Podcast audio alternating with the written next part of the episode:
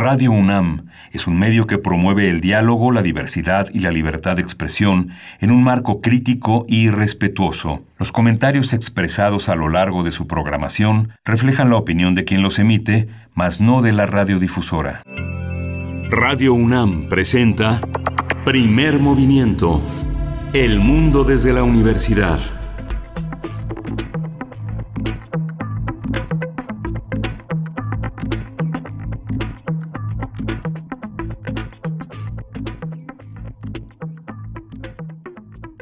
Bienvenidas y bienvenidos a Primer Movimiento. Para mí es un gusto poder estarles presentando parte de la programación que tendremos hoy en este programa grabado. Nuestros queridos conductores Berenice Camacho y Miguel Ángel Quemain están, así como todos los miembros de este equipo, en un merecido descanso por jueves y viernes santo y en esta ocasión tendremos una selección de entrevistas que hemos considerado pertinentes para volver a ser escuchadas en este espacio. Esperemos que sean de su agrado, de su gusto. También les invitamos a que nos sigan y nos escriban en redes sociodigitales en Twitter arroba P Movimiento y en Facebook Primer Movimiento UNAM para que nos digan cómo les está yendo en esta Semana Santa, en este arranque de día que son pues ya pasaditas de las 7 de la mañana, pero que esperemos que este espacio sea oportuno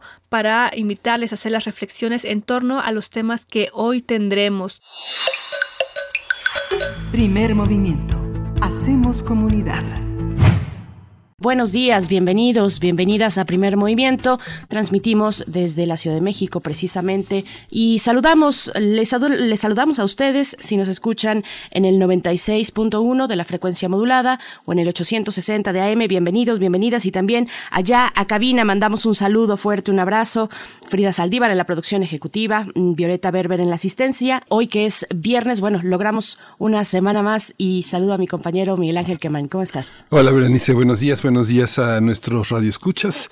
Hoy efectivamente, como lo señalas, en esta, en esta odisea, en este regreso que siempre es distinto, el río fluye y nos trae de nuevo este día con una, un arranque eh, dedicado a los 30 años del silencio de los inocentes.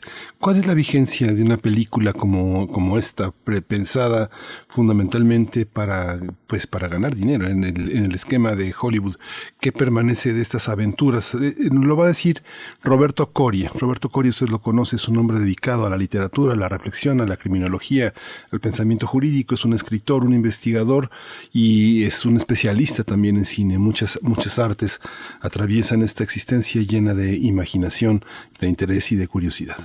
Así es, y también tendremos nuestro radioteatro. Así es que, bueno, para el radioteatro de esta mañana eh, estaremos escuchando esta adaptación, esta selección que hace Frida Saldívar cada viernes. Jacinta Piedra de Mercedes Durant, eh, escritora de El Salvador. Esta selección, este cuento se halla en Vindictas Cuentistas Latinoamericanas, esta edición de la UNAM y Páginas de Espuma, publicada el año pasado. Así es que, bueno, es la propuesta en el radioteatro para esta También la desigualdad y la pandemia es el tema que abordaremos después de que se publicó, se hizo público el informe de Oxfam con, bueno, este tema tan complejo eh, y que tanto, eh, pues, nos trae a la reflexión en estos días de pandemia. Vamos a conversarlo con Alejandra Haas, directora ejecutiva de Oxfam México, y Rogelio Gómez Hermosillo, coordinador de Acción Ciudadana frente a la Pobreza, una iniciativa de la sociedad civil. Primer movimiento. Hacemos comunidad. Cineclub Herziano. Han pasado, han pasado ya 30 años del estreno de silencio de los inocentes, una película que se convirtió en un clásico de horror psicológico para muchísimas personas, al igual que del misterio policíaco. Este film icónico de 1991 fue dirigido por Jonathan Demme, quien, vio, quien dio vida a uno de los villanos más representativos en la historia del cine, el metódico doctor Aníbal Lecter, asesino serial y caníbal, llevado a la pantalla pantalla por el actor Anthony Hopkins. Mientras que Jodie Foster interpretó el papel de la detective Clarice Starling, que le valió el premio Oscar a la mejor interpretación femenina en 1992. Este filme obtuvo también dicho galardón, el Oscar, por mejor guion, mejor película, mejor actor y mejor director. Ambos actores celebraron los 30 años de la película mediante una reunión virtual donde compartieron sus recuerdos con el público y platicaron sobre las anécdotas que vivieron en aquellos momentos. Ya estamos escuchando ahí un poco de la eh, música mm, de la banda sonora de esta película. Jodie Foster comentó que cuando aceptó el personaje del agente Starling, su madre le cuestionó del por qué había aceptado un personaje tan callado y menudo, pero después entendió que la fuerza de Clarice era ella misma y su temple. Anthony Hopkins aplaudió la interpretación de su compañera, quien no solo luchaba contra el asesino serial, sino contra el machismo que se vivía en ese entonces en el FBI. El actor aseguró que el personaje del Dr. Hannibal Lecter es sin duda el más importante en su carrera de 60 años y por el que más será recordado. Tendremos una conversación sobre el trigésimo aniversario del estreno de esta película dirigida por Jonathan Demme con la actuación de Anthony Hopkins y Jodie Foster. Este día nos acompaña a través de la línea de primer movimiento Roberto Coria, escritor e investigador en literatura y cine fantástico. Roberto Coria, ¿cómo estás? Bienvenido. Siempre, siempre es un placer escuchar escucharlos, Miguel Ángel. Espero que todos estén muy bien. Gracias, gracias por la oportunidad. Gracias, Roberto. Bueno, pues eh, de, lo, que se celebra es recordar 30 años, una de las, eh, una de las fantasías eh, fundadoras está en, en, la mente humana, el canibalismo, apropiarse de otro comiéndoselo.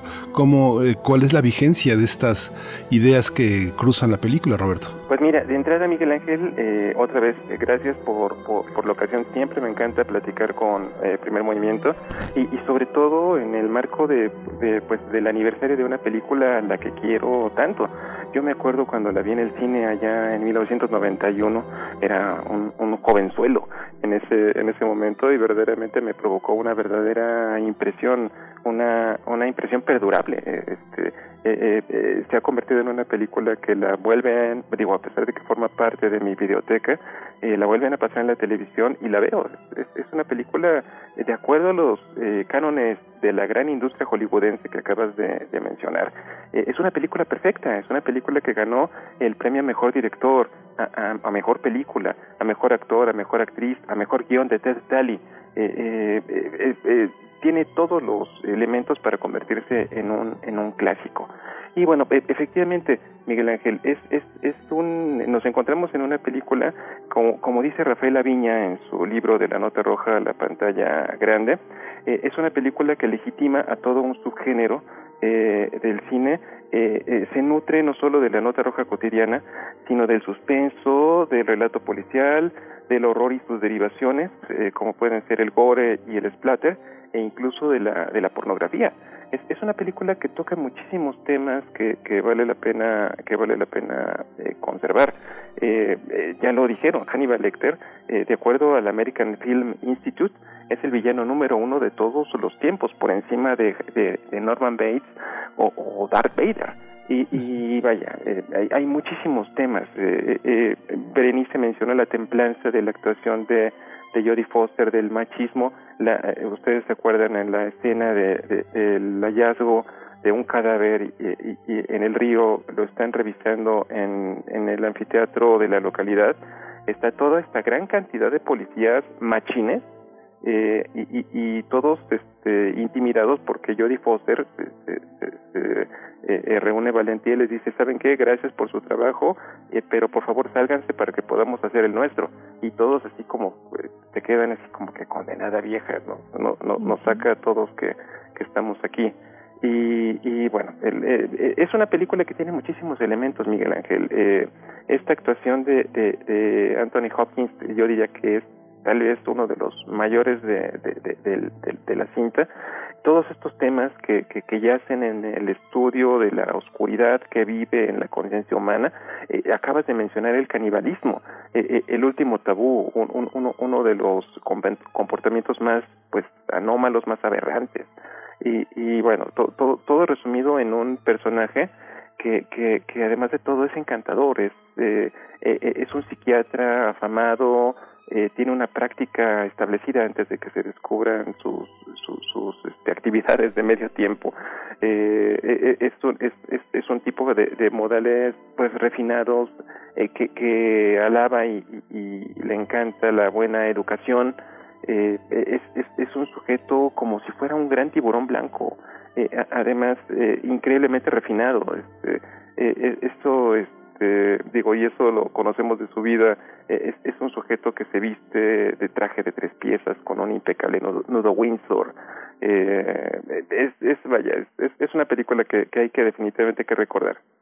Por supuesto, querido Roberto, eh, yo ayer me puse a ver, esperé a que llegara la noche para volver a ver después de muchos años El silencio de los inocentes y, por supuesto que la disfruté mucho. Te agradezco por ello porque fue un poco un respiro dentro de todo lo que estamos viviendo en estos momentos. Eh, y bueno, varias cuestiones. Eh, preguntarte, bueno, hay una historia real detrás del doctor Lecter, si la pudieras mencionar brevemente, pero sobre todo lo que me interesa es avanzar contigo sobre, sobre esta idea de la genialidad de la mente criminal, eh, algo que también fascina al FBI, eh, por lo que sabemos, y, bueno, los entramados de la mente que precisamente ha sido una la base de, eh, de la investigación de un grupo, de una institución como el FBI, o, al menos de una parte en una oficina muy puntualmente, ¿no? ¿Cómo se explica esta fascinación por, por esa idea de lo criminal? Pues vaya, de entrada, qué bueno que volviste a ver la película después de tanto tiempo. Espero que te haya eh, gustado y que hayas encontrado cosas que escaparon cuando la viste por, por primera vez. Y, y, bueno, efectivamente, digo, hay, eh, eh, Thomas Harris, el, el autor de la novela, eh, digo que es curioso, porque yo, eh, debido a la película, eh, leí la novela de 1988, este, que se llama eh, de manera homónima El silencio de los corderos, bueno, El silencio de los inocentes como la conocemos aquí, eh, y bueno, pues me realmente yo descubrí con, con gran asombro que no era la primera aparición de Hannibal Lecter. Hannibal Lecter ya había salido en una novela de 1981 que se llama Dragón Rojo y bueno, posteriormente pues se convirtió en el, en el protagonista de una pequeña eh, saga literaria y, cinematográfica. Y, y efectivamente Thomas, Harris eh, le da cimiento a su relato acercándose a los que conocen. Eh, él se acerca a las personas de la unidad de, de, ciencias del comportamiento del FBI para obtener muchos elementos eh, para poderle dar eh, eh, robustez a su, a su relato. Eh, en, en, ese sentido, en ese momento estaba en, en, el momento en que, en que se publicó la novela, se, se, se, estrenó la película, el silencio, el silencio de los inocentes, estaba en pleno el caso de Jeffrey Dahmer, el, famoso carnicero de Milwaukee, un, un sujeto que, mató a muchísimas personas en, una carrera homicida eh, y, e increíblemente pues escabrosa. Eh, eh, efectivamente, eh, él eh, pues se, se, nutre de todo esto. Eh, es muy reciente en Netflix y, en Amazon Prime una gran cantidad de, de, de docudramas, de, documentales de cuatro o cinco partes de, de asesinos de la vida real.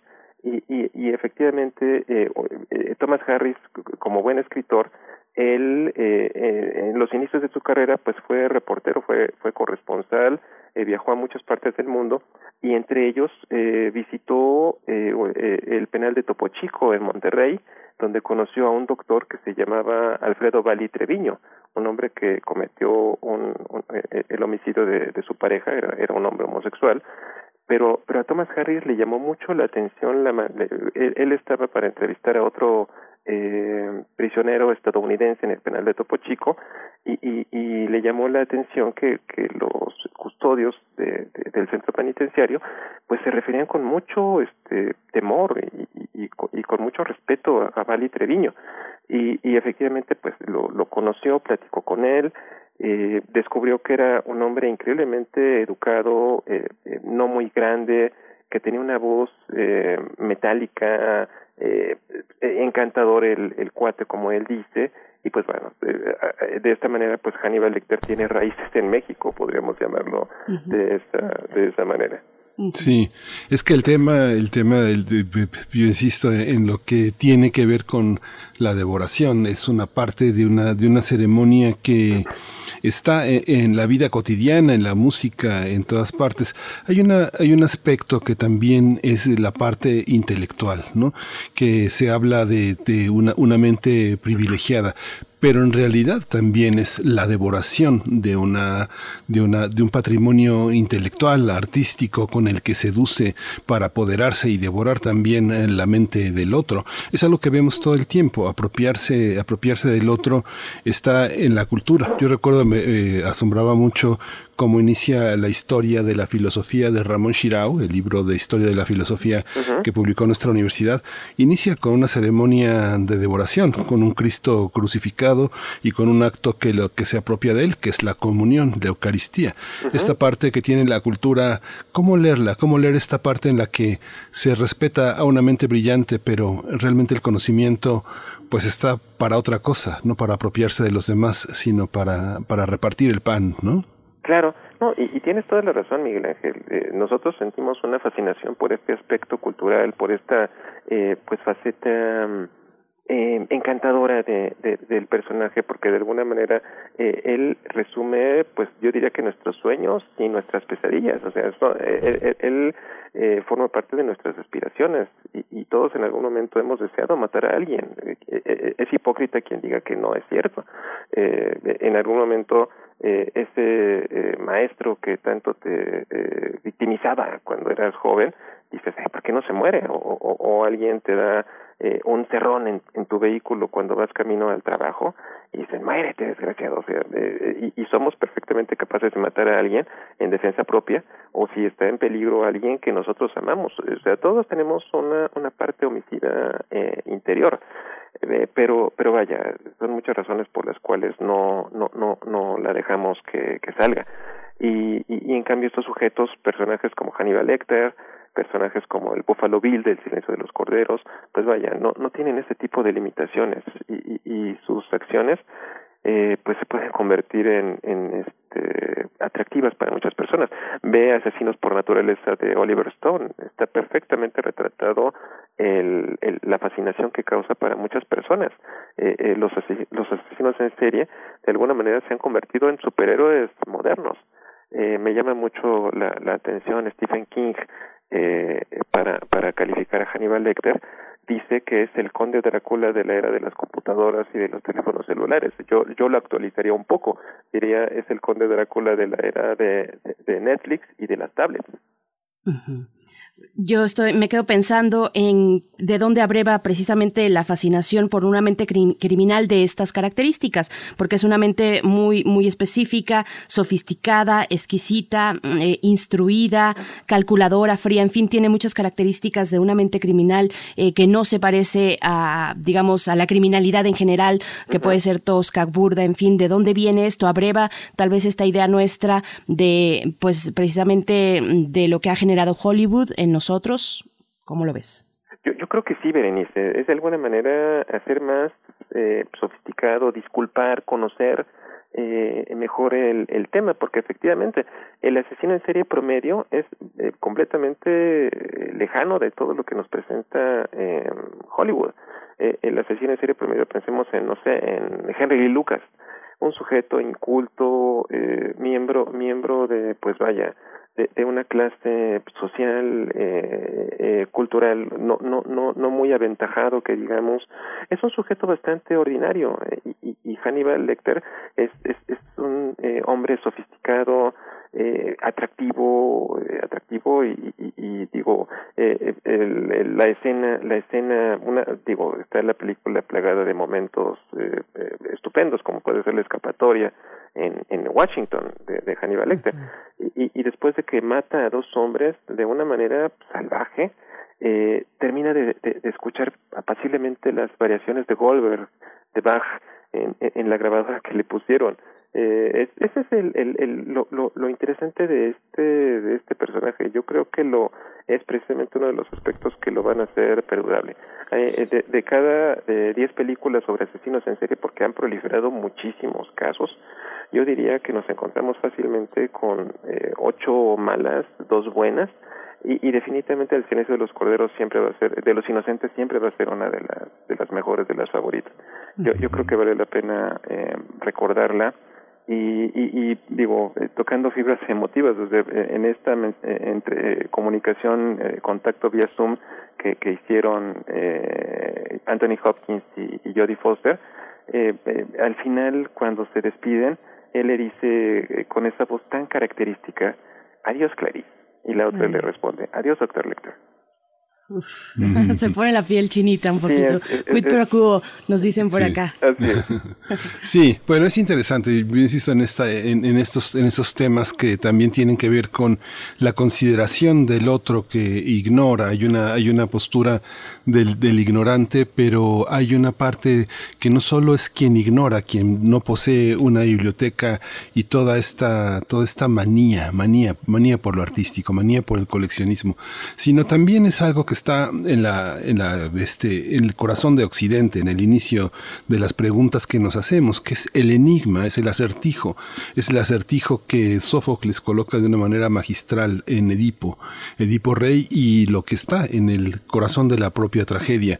Si no conoces, si no te haces la pregunta correcta, eh, vas a fracasar, ¿no? ¿Cómo, cómo, cómo, vivimos también esa parte, eh, Coria, Roberto Coria, esta, este tema del enigma?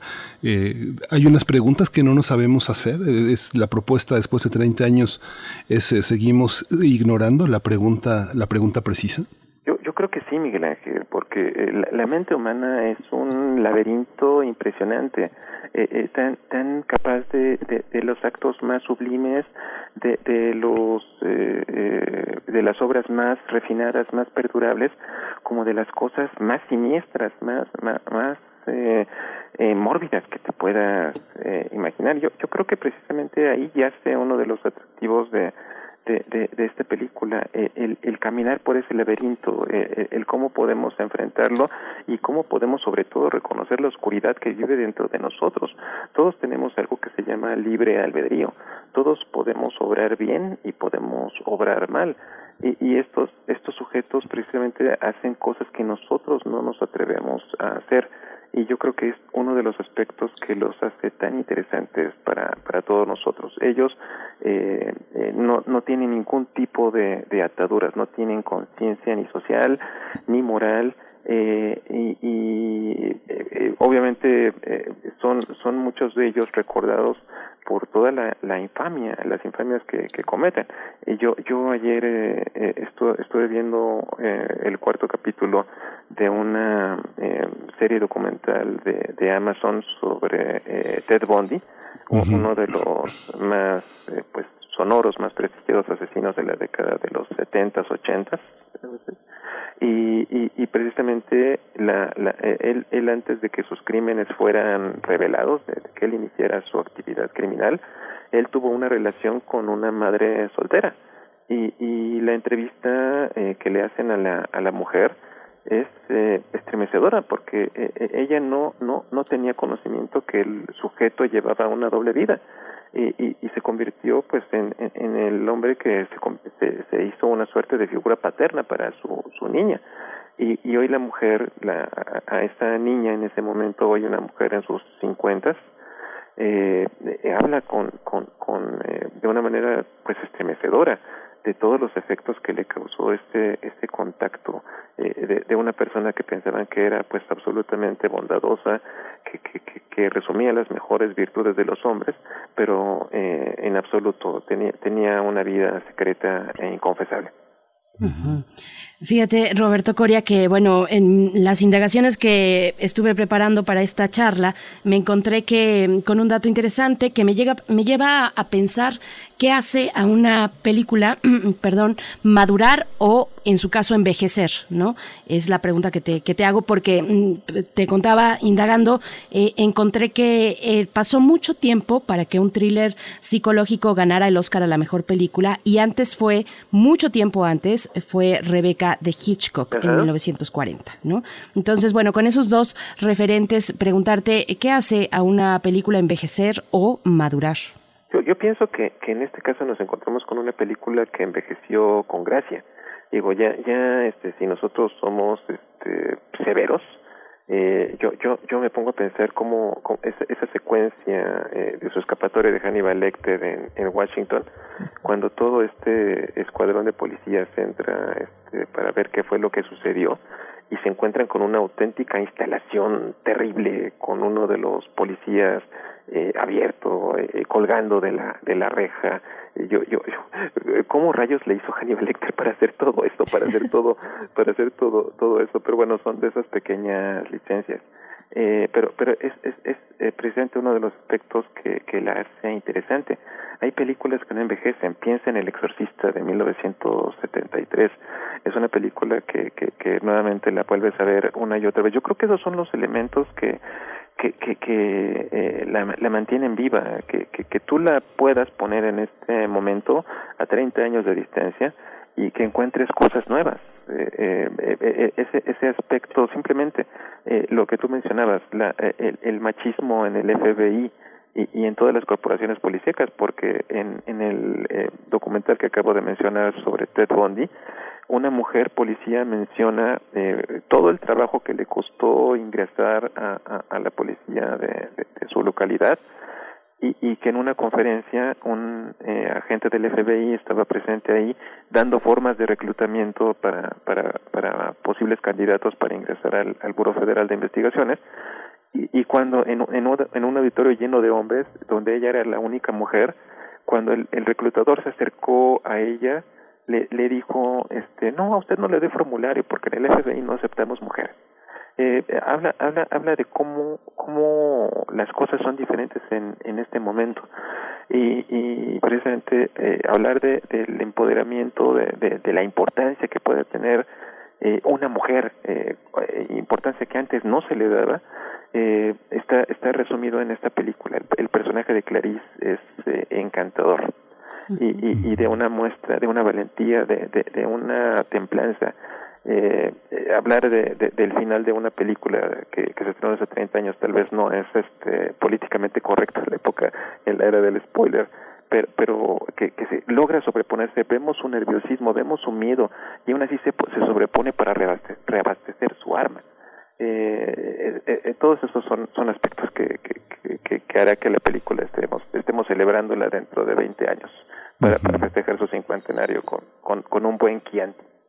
Sí, lo que sucede también hay una parte en la que eh, él tiene 50, Hopkins tiene 52 años y efectivamente uh -huh. parece un hombre de 50. Tener 50 hace 30 años sí acercaba muchísimo a la vejez. Hoy tal vez ha aumentado 10 o 15 años esa cercanía que se tiene a la madurez. Y hay, una, hay un aspecto también que sigo en esta parte de la, de la mitología que es, eh, que es el tiempo. También Jodie Foster que se presenta en esta charla que sostuvieron Hopkins y ella en este, en este tema, ya él, un octogenario, 82 años, uh -huh. hace muy distinto y un, y un actor que, que se convirtió en un actor eh, que obedeció al llamado de, del cine comercial, elevando la categoría de la actuación a un nivel eh, estricto, riguroso, con una potencia artística alta, donde Hopkins eh, establece una, uno, un reto para los jóvenes directores que se han enfrentado a él. Pero esta parte el tiempo. Saturno devora a sus hijos. También esa forma de canibalismo que nos, que nos exige también una mirada, una mirada distinta a ese, a ese paso del tiempo. ¿El tiempo devora o el tiempo recupera, Roberto? Pues creo que en este caso y, y, en, en, el caso en el caso que nos nos ocupa el tiempo le, favorece el, el tiempo le, sentó muy bien. Tú acabas de mencionar la edad de Anthony Hopkins cuando hizo el papel de tenía 52 años. Era una persona que, que, que digo a pesar de que de que el hombre es un gran actor de teatro de televisión se ha dado la oportunidad de, hacer televisión este y que tiene una carrera más que consolidada eh, eh, un, un, hombre verdaderamente talentoso un actor a la vieja a la vieja escuela un, actor shakespeariano eh, eh, un hombre que tiene todas las tablas del mundo eh, y, recuerda de una manera particular este personaje de Hannibal Lecter y yo estoy yo estoy convencido de que de que es la la cinta por la que será recordado. De la misma forma Boris Karloff cuando cuando James Whale lo, lo seleccionó en 1931 para interpretar a la criatura de Frankenstein él tenía una edad semejante y, y él él mismo declaraba que, que él pues eh, daba por hecho que pues iba a, a, ser siempre un actor de mediana categoría destinado a papeles pequeños a, roles no muy brillantes pero pero quería tanto a la criatura de Frankenstein porque fue la que lo catapultó a la fama y, y al corazón de todos los los espectadores de, de, este tipo de cine entonces el tiempo juega como, como en el caso este del demonio en la película en, en, la película en, la canción de los Rolling Stones el tiempo está de mi lado. Le, le, le sienta bien está le, le favorece y bueno, el tiempo está no siempre de nuestro lado cuando estamos hablando en, radio, pero nos quedan todavía unos eh, pocos minutos precisamente para ir viendo otros elementos como el guion, por ejemplo, que eh, el, el, guion logra muchas cuestiones, logra muchas cosas, pero también, entre otras, digamos, esto muy significativo que es ganar el Oscar. ¿Qué encuentras tú en el guion? Eh, ¿cómo, ¿Cómo lo ves? ¿Cómo acercarse a un guion como este? Pues vaya, nos encontramos ante un guion adaptado. Es, eh, ya, ya mencionamos la fuente de procedencia de la novela de, Toma, de Thomas Harris, pero el guion de Ted Talley eh, es, es, un gran tema hablar acerca de las diferencias entre eh, la novela, la obra literaria y, y el guion de cine, la, la, película ya terminada. Es, es verdaderamente complicado. Yo, yo puedo hablar comparativamente conociendo, conociendo ambos. Yo creo que hizo Talley un gran trabajo rescatando pues los elementos más importantes eh, de, de, la novela y, los plasma perfectamente en su en su guion. Es, es yo creo que uno de, de, sus de sus aciertos. Eh, Dali eh, años después eh, bueno la, la historia de, Hannibal Lecter comienza como dije con Dragón Rojo sigue en el silencio de los inocentes eh, luego eh, sigue la tercera entrega es eh, Hannibal finalmente eh, termina con, con Hannibal, el origen del mal, Hannibal Racing, una, una, una precuela sobre los años mozos de, de Hannibal Lecter, que a mí en lo personal no, no me gusta tanto, no, no, esta idea de las precuelas no siempre son, son este, oportunas, no, no, no me encantan. Eh, digo, alguna vez ustedes se han preguntado eh, si el Capitán Garfio fue un niño maltratado, o, o si la malvada reina de Blancanieves era una chica, este, eh, eh, que tenía problemas eh, eh, con su papá o su mamá. No, el, mal existe, el, el, mal el mal está presente ahí y, y, no necesita muchas veces una explicación. Eso lo hace más estremecedor. A mí me encanta en, en la novela Dragón Rojo. Eh, me, menciona cuando, cuando Will Graham, el hombre que capturó a Hannibal Lecter, lo va a entrevistar al, al hospital eh, psiquiátrico eh, Hannibal Lecter en algún, en algún momento le dice, ¿y cómo está el oficial fulanito? No me acuerdo cómo se apellida el hombre. Y, y Thomas Harris hace la pausa para decir, ah, el oficial fulanito fue el primer eh, policía que entró al sótano de Hannibal Lecter cuando lo aprendieron. El hombre vio tantas cosas ahí que, que renunció. O sea, que, que, que, puede, que pudo haber visto un policía perfectamente entrenado, eh, eh, familiarizado con los horrores más grandes eh, y, de los que es capaz un ser humano para haber renunciado después. Esos precisamente esos espacios en blanco son los que para mí son son interesantes. Eh, Ted Talley, eh, eh, como como lo digo, vuelve a hacer el guion de, de, de la primera película donde aparece Hannibal Lecter es Manhunter, eh, una película de 1985, la, la, la bautizaron aquí como Sabueso, uh -huh. eh, pero el actor, el, el, el, personaje de Hannibal, Lector, así, así es como lo, lo, lo, lo llamaban, no sé por qué no le pusieron Lecter si Dino de Laurentiis, el productor tenía los derechos, este, pero le pusieron lector, es Brian Cox, una, un actor británico extremadamente competente, eh, pero es un Hannibal Lecter más vulgar, que se la pasa mascando chicle, está acostado en su celda, dista mucho de este aspecto refinado que, le entregan. Eh, la película va a ser eh, hecha de nuevamente en 2002, eh, otra ya con el título de Manhunter, eh, perdón, de, de, de Dragón Rojo, con Edward Norton como, como el investigador Will Graham, eh, Anthony Hopkins obviamente ya más eh, eh, avejentado. Vuelve a encarnar a Hannibal Lecter cuando realmente era una precuela. Debe de haber sido más más un poco más más joven el el, el, el, el personaje. Y, y es un buen guion o sea la verdad es una buena adaptación de la de, de la novela. Eh, pero pues obviamente no tiene eh, los alcances que, que tiene eh, la hermana mayor de la saga que es El silencio de los inocentes Sí, pues ya nos toca despedirnos, pero quería ponerle, poner, poner otro, otro tema, otro tema que también es de la, comer, comer cosas vivas, que forma parte de nuestra cultura, como las almejas chocolatas, los eh, jumiles. Hay una parte que tiene que ver con eso, pero también en la parte japonesa hay una, desde la carta de Sagawa, de, Kuro, de Kurokara, hasta el, hasta el sushimi, toda esta parte donde se, se desbroza, como decía Roland en su libro sobre Japón a, seres del mar vivos. Y del mar vino también esta fantasía que, cristalizó Steven Spielberg, que es tiburón. Es otro ser que también es otro devorador, pero pero yo no sé si, si, a tiburón lo tendríamos que llevar a un psiquiátrico o lo tenemos que aceptar como es.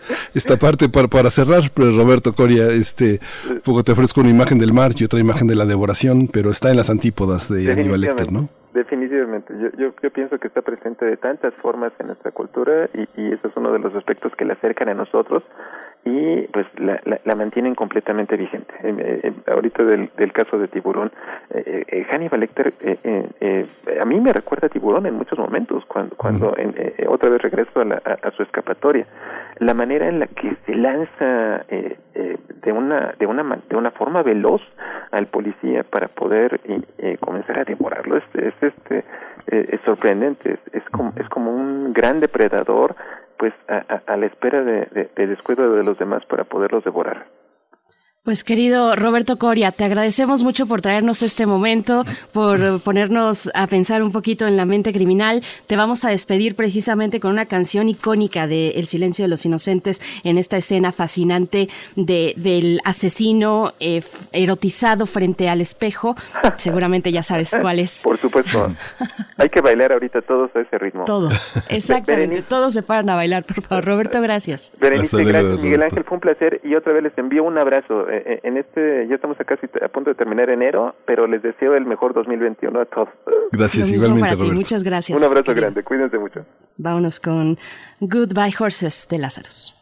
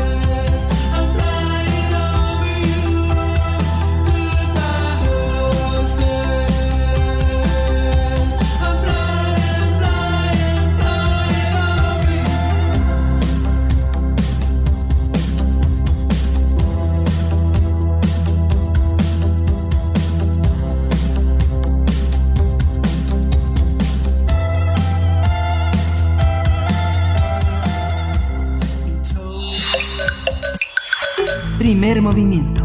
Hacemos comunidad. Para teatros, los radioteatros de primer movimiento. De Mercedes Durant, Jacinta Piedra. En Vindictas, Cuentistas Latinoamericanas. UNAM y Páginas Espuma, México, 2020. Jacinta Piedra vivía en San Juan Talpa. Ahí nacieron sus padres, sus abuelos y los padres de sus abuelos. Las piedras de la quebrada, los guarumos de la barranca, los grandes conacastes, la tierra oscura, la campana oxidada y los padres nuestros y abracadabras eran parte de su piel, de sus ojos, de su mente de ruda y albahaca, de sus manos huesudas y largas. La casa de Jacinta Piedra era como todas las de San Juan Talpa, tejas coloradas, adobe, vara de Castilla, horcones y cerco de cerrato. La vida discurría lenta y cansina. Por la mañana, moler el nixtamal y encender el fogón. Frijoles, café, azúcar de pilón, mandíbulas apretadas y palabras a mordiscos. A las once, cacareo de gallinas pálidas. Jesús, María y José, las tres divinas personas, Ave María Purísima, y caminar por la calle desierta hasta llegar a la cerería. Monosílabos entrecortados por las miradas furtivas, rebozos húmedos, cera de Castilla, veladoras, fantasmas, imaginerías, velorios, responsos, oraciones al Señor de Esquípulas, lagrimear de mujeres, incienso, rezadoras, beatas y milagrería. Jacinta Piedra regresaba a casa con la mirada huidiza y el andar menudo. Viajaba a la cerería todos los días del año. Le había quedado la costumbre de llevar la comida a su abuela, y no obstante que la madre de su madre era desde hacía muchos años, polvo de cementerio, Jacinta acudía a la hora del almuerzo y conversaba con el ánima de la hija de su bisabuela. Le hablaba de muchas cosas. Sí, porque era muy parlanchina. Que si el cerco, que si la parra de guisayotes, que si los patos, que si el señor cura, que si las ánimas de paleca, que si la oración a la piedra imán, que si el escapulario, Jacinta Piedra se contestaba a sí misma con monosílabos.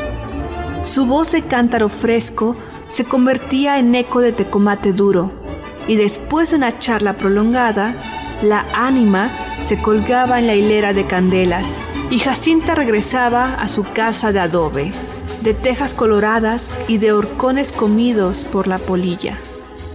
El curandero la desahució.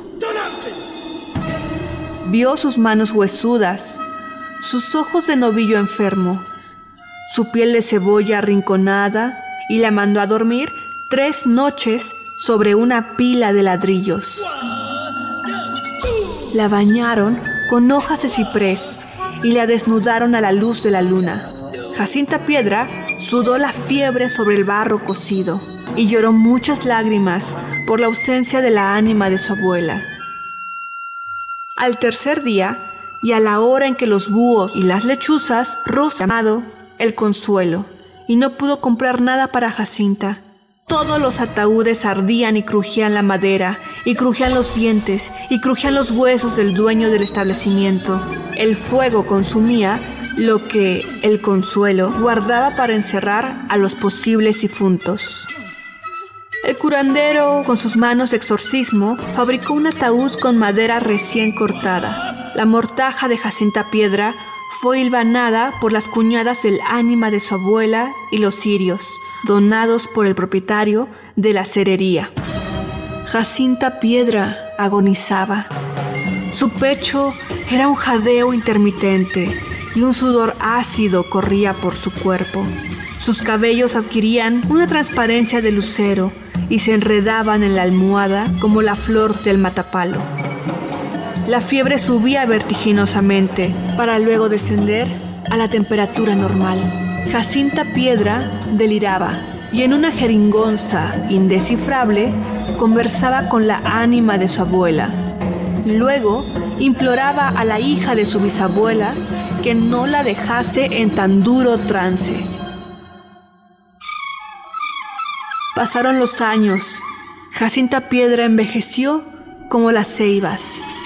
No encaneció nunca y su voz de tinaja se volvió grave y taciturna. Sus nietos la acompañaban diariamente a las ruinas de la cerería. Allí conversaba con la ánima de la madre de su madre. Jacinta Piedra dormía sobre un camastro de cedro, en un cuarto de adobe, tejas agujereadas y horcones podridos. Nadie podía entrar a su humilde aposento. En él solo vivía Jacinta Piedra, un ataúd de madera, una mortaja y cuatro velas amarillentas. De Mercedes Durant, Jacinta Piedra, en Vindictas, Cuentistas Latinoamericanas, UNAM y Páginas Espuma, México, 2020. Primer movimiento. Hacemos comunidad. Estamos en este programa grabado de Viernes Santo aquí en Primer Movimiento. Cada uno de los integrantes de este equipo está en un pequeño descanso. Ya regresaremos el lunes completamente en vivo aquí en cabina, en controles, para seguir en estas transmisiones en vivo. Un saludo a quien está en esta ocasión operando en cabina y a todos ustedes que nos están escuchando. Y ahora los invitamos, les invitamos a que conozcan esta mini producción de Radio UNAM llamada Gotas de Plata. Esta producción que se encarga de hablar de cine con Carlos Narro y aquí nos cuenta cuánto dura un minuto. Gotas de Plata. El cine en dosis homeopáticas. Con Carlos Narro. El cine en dosis homeopáticas. Gotas de Plata. Siempre que escucho a alguien quejarse de la lentitud de una película, recuerdo un artículo del crítico español exiliado en México, Francisco Pina en él relata cómo una lectora le escribe quejándose de una de sus críticas en la que se refirió a una película como lenta. La conclusión de la lectora fue, como yo no tenía prisa. En el cine, el tiempo es un factor fundamental del que dependen los resultados expresivos. Y también es el tema de muchas películas. En la película de dibujos animados, El submarino amarillo, dirigida en 1968 por George Dunning. Y en la que los protagonistas son los Beatles, el tiempo es el tema de una de las peripecias por las que pasan los Beatles en su viaje a Pimientitlán, que así podríamos traducir Pepperland al español. Do you ever get the feeling? Yeah. That things aren't as rosy as they appear to be under the surface. What's happening, John? Well, in my humble opinion, we've become involved in Einstein's time-space continuum theory. Oh, aye. Relatively speaking, that is. Of course. En su viaje a bordo del submarino amarillo, los Beatles atraviesan varios extraños y peligrosos mares. Entre ellos, el mar del tiempo, en el que repentinamente empiezan a rejuvenecer. Lo que inicialmente les resulta grato, se vuelve peligroso cuando ya están transformados en niños moviendo cuanto botón o palanca descubren, encuentran que el reloj camina al revés. Un jalón a las manecillas vuelve a hacer avanzar el tiempo. Tan rápido que pronto son unos ancianos. Hey Ringo, you're not half the lad you used to be. Hey, look, everything's getting bigger. It's not. It's us that are getting smaller. oh, well, my mom. And younger. Here you are, lads. Old Phil will get you out of all this. I don't want to alarm you, mates, but the years are going backwards. What's that mean, old Fred? It means that if we slip back through time at this rate, very soon we'll all disappear up our own existence. What are we going to do then? Well, I suppose we could always try a few buttons. Oh, well, me ma'am.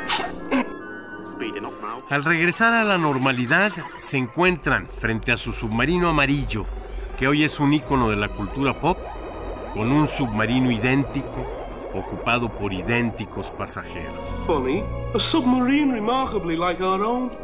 Uncannily. Lennon arriesga una explicación científica que es completada por Ringo. John se sorprende de la capacidad de abstracción de su compañero y Ringo de la duda, solo porque soy baterista. Must be very tiring being time, mustn't it? Why? Well, it's a 24 hour day, isn't it? Oh, you surprise me, Ringo. Why? Dealing in abstracts. Oh, look, John. Just because I'm a drummer doesn't mean that I, I you know. Inteligente y divertido capítulo concluye su disquisición preguntando cuánto dura un minuto. And I can hear my beard growing. We better do something.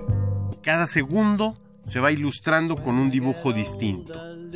Y no es poca la sorpresa que tenemos al darnos cuenta de qué tan largos pueden ser 60 segundos. Cada película tiene su ritmo. La televisión y la publicidad acostumbran a los espectadores a consumir imágenes de forma vertiginosa. Pero habrá que reconocer que también los ritmos lentos pueden ser disfrutados. ¿Y qué es mejor llegar al cine sin prisa?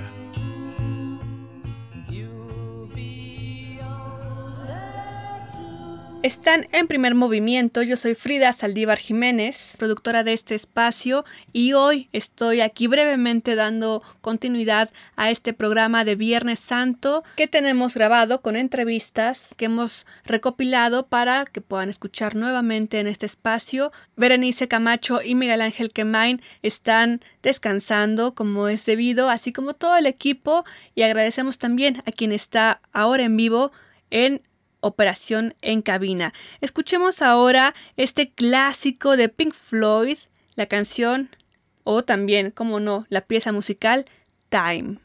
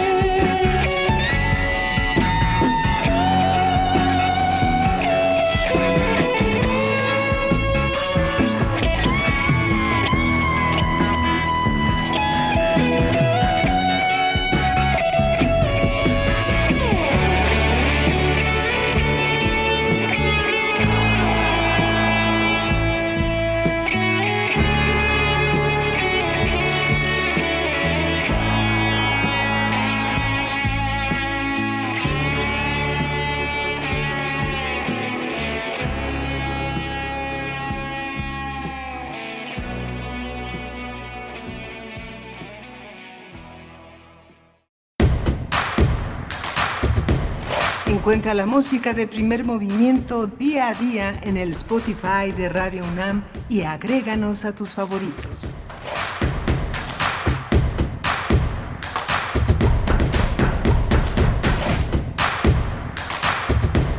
Síguenos en redes sociales. Encuéntranos en Facebook como Primer Movimiento y en Twitter como arroba PMovimiento. Hagamos comunidad.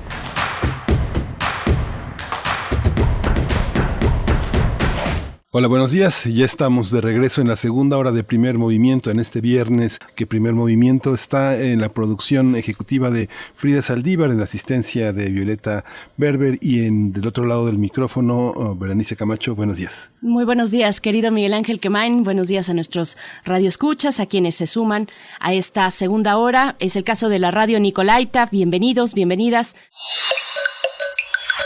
Primer movimiento. Hacemos comunidad. Nota del día. La pandemia de la COVID-19 no solo ha puesto en evidencia la desigualdad económica, de género y racial, sino que ha precarizado aún más la situación de millones de personas en el mundo, mientras que las personas y empresas más ricas del mundo continúan enriqueciéndose. En su informe El virus de la desigualdad, la organización internacional Oxfam aborda la necesidad de recomponer un mundo a través de una economía equitativa, justa y sostenible.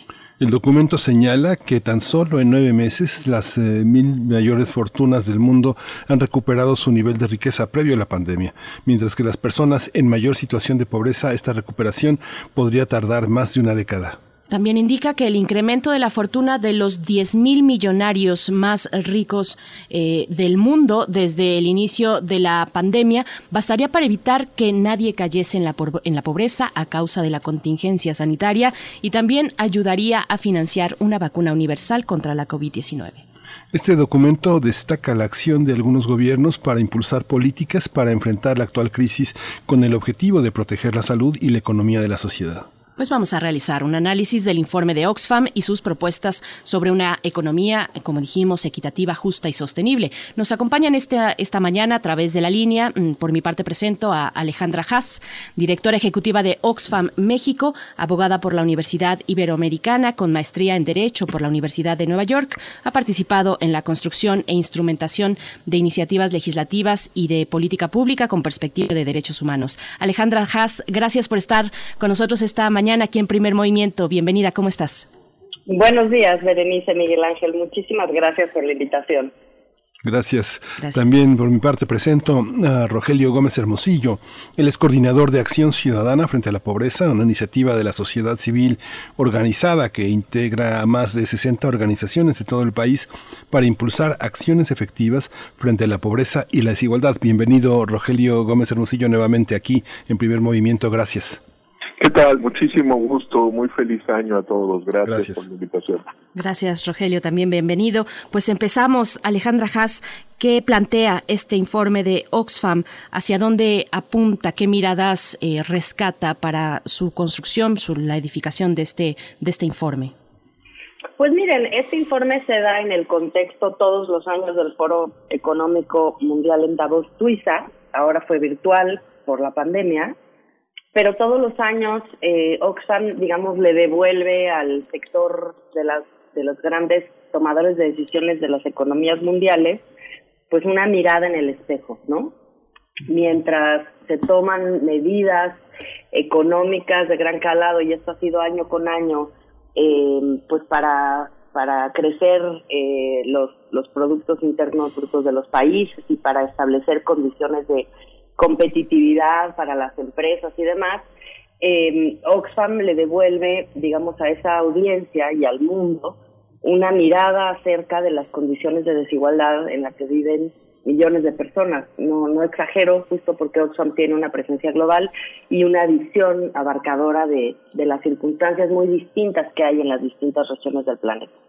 En esta ocasión, su informe es particularmente duro, justamente porque eh, ante una situación como una pandemia global, eh, pues hubo un, momento en el cual se cimbró la economía, se, eh, se detuvieron las, las ganancias y algunas de las digamos, de, las, de las eh, perspectivas económicas tuvieron, muchas de todas las perspectivas económicas tuvieron que ser revisadas, pero lo que observa Oxfam, como ustedes ya lo dijeron, pues es que la resiliencia de las bolsas de valores, la, la resiliencia del, del, de los ingresos de los, de, los mil, eh, mil millonarios, eh, más mil millonarios del mundo, eh, se recuperó ya en estos nueve meses.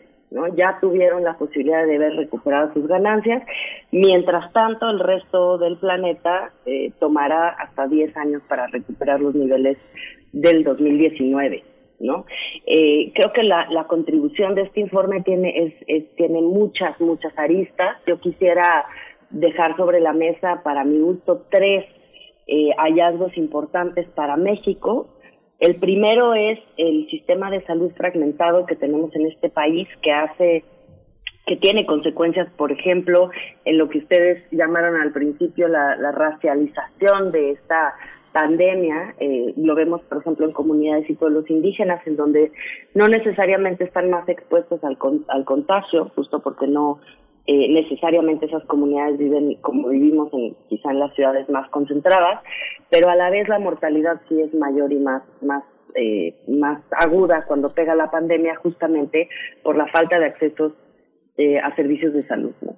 Entonces, ahí hay, hay un hallazgo importante. El sistema de salud en general eh, debería ser un sistema universal para cortar brechas de desigualdad, disasociarse de la formalidad laboral como lo tenemos ahora, por ejemplo, dividiendo a, las personas entre quienes están en el IMSS y quienes no y eh, creo que es momento de pensar seriamente en esta en este proyecto que será un proyecto de largo aliento pero que creo que podría ser eh, un paso enorme hacia construir mayores condiciones de igualdad. Lo segundo es, en el, en el mismo sentido, la necesidad imperiosa para México de atender el tema de género.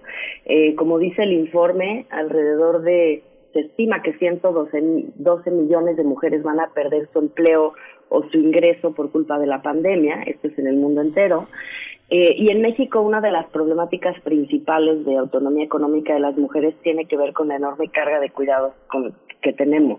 En el censo que se presentó el lunes, los resultados indican que si bien las mujeres han aumentado en términos de participación económica, no han dejado de realizar las, labores de cuidado, con lo cual estamos digamos, en, en, dobles o triples jornadas, como ya se ha hablado muchas veces. Ahí también el establecimiento de un sistema de cuidados, pues es es urgente, ya hay buenas noticias, hay una aprobación en la Cámara de Diputados de una reforma constitucional que va hacia allá. Pero eh, la tercera, que es como subyacente a estas dos propuestas, pues es la, la necesaria y forzosa eh, relación con el tema tributario, con el tema fiscal. ¿no? Y creo que este informe lo pone de manera muy clara. Estamos cobrando pocos impuestos a las personas que más lo pueden pagar. Eh, creo que hay que tomar dos medidas. Una es copiar a Argentina, que tiene un impuesto de emergencia sobre las grandes fortunas para sufragar los gastos de emergencia de esta pandemia. Y la segunda, una mirada de más mediano y largo plazo, que es establecer impuestos progresivos que nos permitan precisamente pagar estos sistemas universales de salud, de cuidados, que puedan poner a las personas, a las familias mexicanas, eh, a las mujeres particularmente y a los grupos de situación de marginación en una situación totalmente distinta de acceso a sus derechos. Muchas cuestiones de, esto que nos estás comentando, Alejandra Haas, de lo que incluye para el capítulo mexicano este informe de Oxfam. Y Rogelio Gómez Hermosillo, bueno, uno piensa, ahora con esta cuestión tributaria, fiscal, uno piensa en la responsabilidad social de, de los eh, millonarios en el mundo. Pues vamos a no, a no a dejarlo en México, pero, um, por ejemplo, este personaje, el dueño de Amazon, Jeff Bezos, que se ha hecho mil millonario eh, durante estos momentos de tanta carencia, también Mark Zuckerberg eh, pues subió, crecieron sus fortunas de estos dos personajes y no los vemos liderando eh, una campaña en estos momentos de urgencia. En fin, ¿qué, tratamiento, qué consideraciones eh, nos puedes compartir tú que nos ha traído la pandemia con respecto a la desigualdad en el mundo? Pues mira, sí, la verdad es que es un tema que hemos comentado en otras ocasiones, la desigualdad que ya estaba presente en el mundo eh, esta pandemia, por un lado, eh, dejó caer los velos de dónde estaban, digamos, todas las todas las condiciones que, que, la generaban, este que mencionaba Alejandra, de, los sistemas de salud que no funcionan, los sistemas educativos que no funcionan, y el mundo del trabajo, que no es una vía para la salida frente a la pobreza, como lo, hemos comentado en muchas ocasiones. Estos son las tres, digamos, eh, análisis que pone, que pone Oxfam en su informe internacional y que son muy relevantes para México y por supuesto entonces esta, esta mirada sobre por qué la economía eh, permite, digamos, que se acumulen unas cuantas manos eh, grandes, grandes fortunas como las que mencionas son fortunas globales, ¿no? Como la del dueño de Amazon o de Facebook, pero también en nuestro país en, en, diferentes en diferentes contextos, digamos, en, en una situación similar de un conjunto de, de, de, riquezas que, que no tienen, digamos, su, su correlato. No, no, yo diría yo no en campaña, sino yo ahí concuerdo mucho con lo que decía Alejandra Haas, o sea, en una política tributaria, es una obligación, digamos, yo, yo, digamos, uno sí, yo entiendo, uno sí esperaría una, una reacción solidaria, que en ciertas cosas sí la hay, ¿eh? O sea, en México varias eh, eh, empresas y, y, reaccionaron con mucha seriedad. De hecho, el centro que está en Banamex atendiendo, casi creo que es una de las mejores atenciones para COVID en cobertura y en, atención de calidad, pues está financiado por el sector privado. Pero obviamente eso se queda chico frente a la magnitud de, del reto y por eso se requiere que, que haya una política tributaria. Ahora yo sí rescato mucho que, que, que la desigualdad va a crecer si no se hace nada, pero se pueden tomar decisiones para que eso no sea así y para así reducir los índices de igualdad y de pobreza generados por esta pandemia y eso tiene que ver con lograr eh, condiciones mejores de trabajo, menos precarias, con respeto a derechos laborales y con remuneración suficiente, con una educación de calidad y ahí el acceso a internet es clave, sobre todo en este en este momento y el acceso a la salud. Eh, nos acaban de dar a conocer el censo 2020, así que tenemos la fotografía exacta del país completita, porque el censo, pues, es eso, ¿no? Todos, ¿no? exacta del país, justo cuando iba a arrancar el COVID, o digamos en sus primeros días antes de, de la pandemia, y nada más déjenme decirles claramente, menos de la mitad de la población, 44%, 56 millones de personas, y ya ven que somos 126, Solo el 44 tiene seguridad social, acceso a los servicios de la seguridad social. Esto que comentaba también Alejandra Haas de la segmentación de unos que tienen seguridad social, y eso no quiere decir que los atiendan bien, pero por lo menos tienen esa derecho a biencia, y el resto de la población que no tiene derecho a biencia, bueno, hay un pequeño grupo que tiene seguro privado, solo es el 2.5%, y el resto que o no tiene afiliación, tenemos como dos cuartas partes que de 26 punto algo, poquito más pues de la cuarta parte, 26.6% que se atiende en servicios públicos, digamos lo que es el Popular y ahora es el INSABI, y 26.3% que está fuera, que no tiene ninguna afiliación. Entonces, la mitad de la población, poquito más, porque 26 y 26 son más 52%, no tiene ninguna derecho a la salud. Ese, en un momento de pandemia, pues queda todo ahí eh, totalmente eh, develado, porque no solo, y también estos son los datos que acaba de dar a conocer el no solo está la enfermedad y la mortalidad por COVID, sino las otras enfermedades que se dejaron de atender, muchas gentes a las que se les negó la atención, con razón o sin razón, digamos, básicamente sin razón, si pensamos que la salud es un derecho, pero digamos, no, no en el primer nivel de atención, sino el sistema no pudo atender los casos de diabetes, de hipertensión y los tumores de cáncer que aparecieron todo este tiempo y que se fueron sin atender y que hace un incremento de la mortalidad mucho mayor a la que tenemos de COVID, más del doble de la que, es decir, tenemos por COVID 150 mil, tenemos otro tanto y más,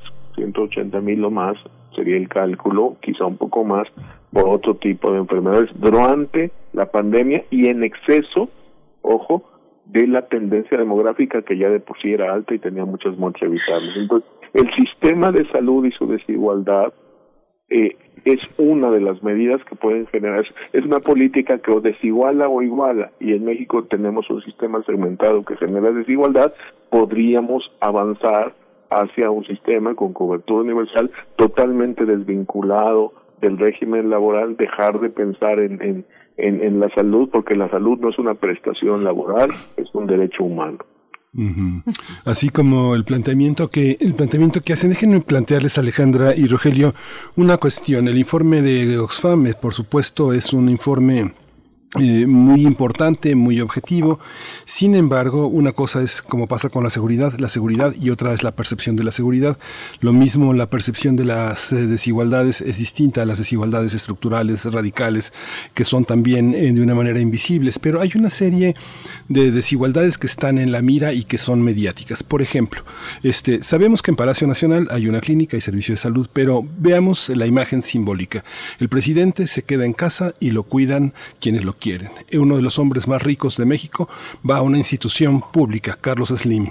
Eh, eh, la Procuraduría del Consumidor sale al paso a, frenar eh, los abusos de las, de, las, de las empresas que venden oxígeno, que venden concentradores. Hay una parte en la que se saldrá al paso sobre todo el tema de, las, de la incineración, de todo este abuso.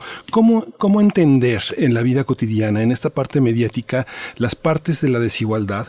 Que tienen que ver con el abuso, con la corrupción, con una falta de solidaridad. ¿Por dónde empezar a entender esa parte vinculada también con las eh, reales? Alejandra, empezamos contigo. Sí, creo que eh, me dices si, entendí bien tu, tu pregunta. Eh, yo también me preocupo mucho por esta percepción que tiene que ver con eh, pues luego no saber qué, qué sí es abuso y qué sí es corrupción o qué sí es desigualdad o qué sí es injusticia y qué no, ¿no?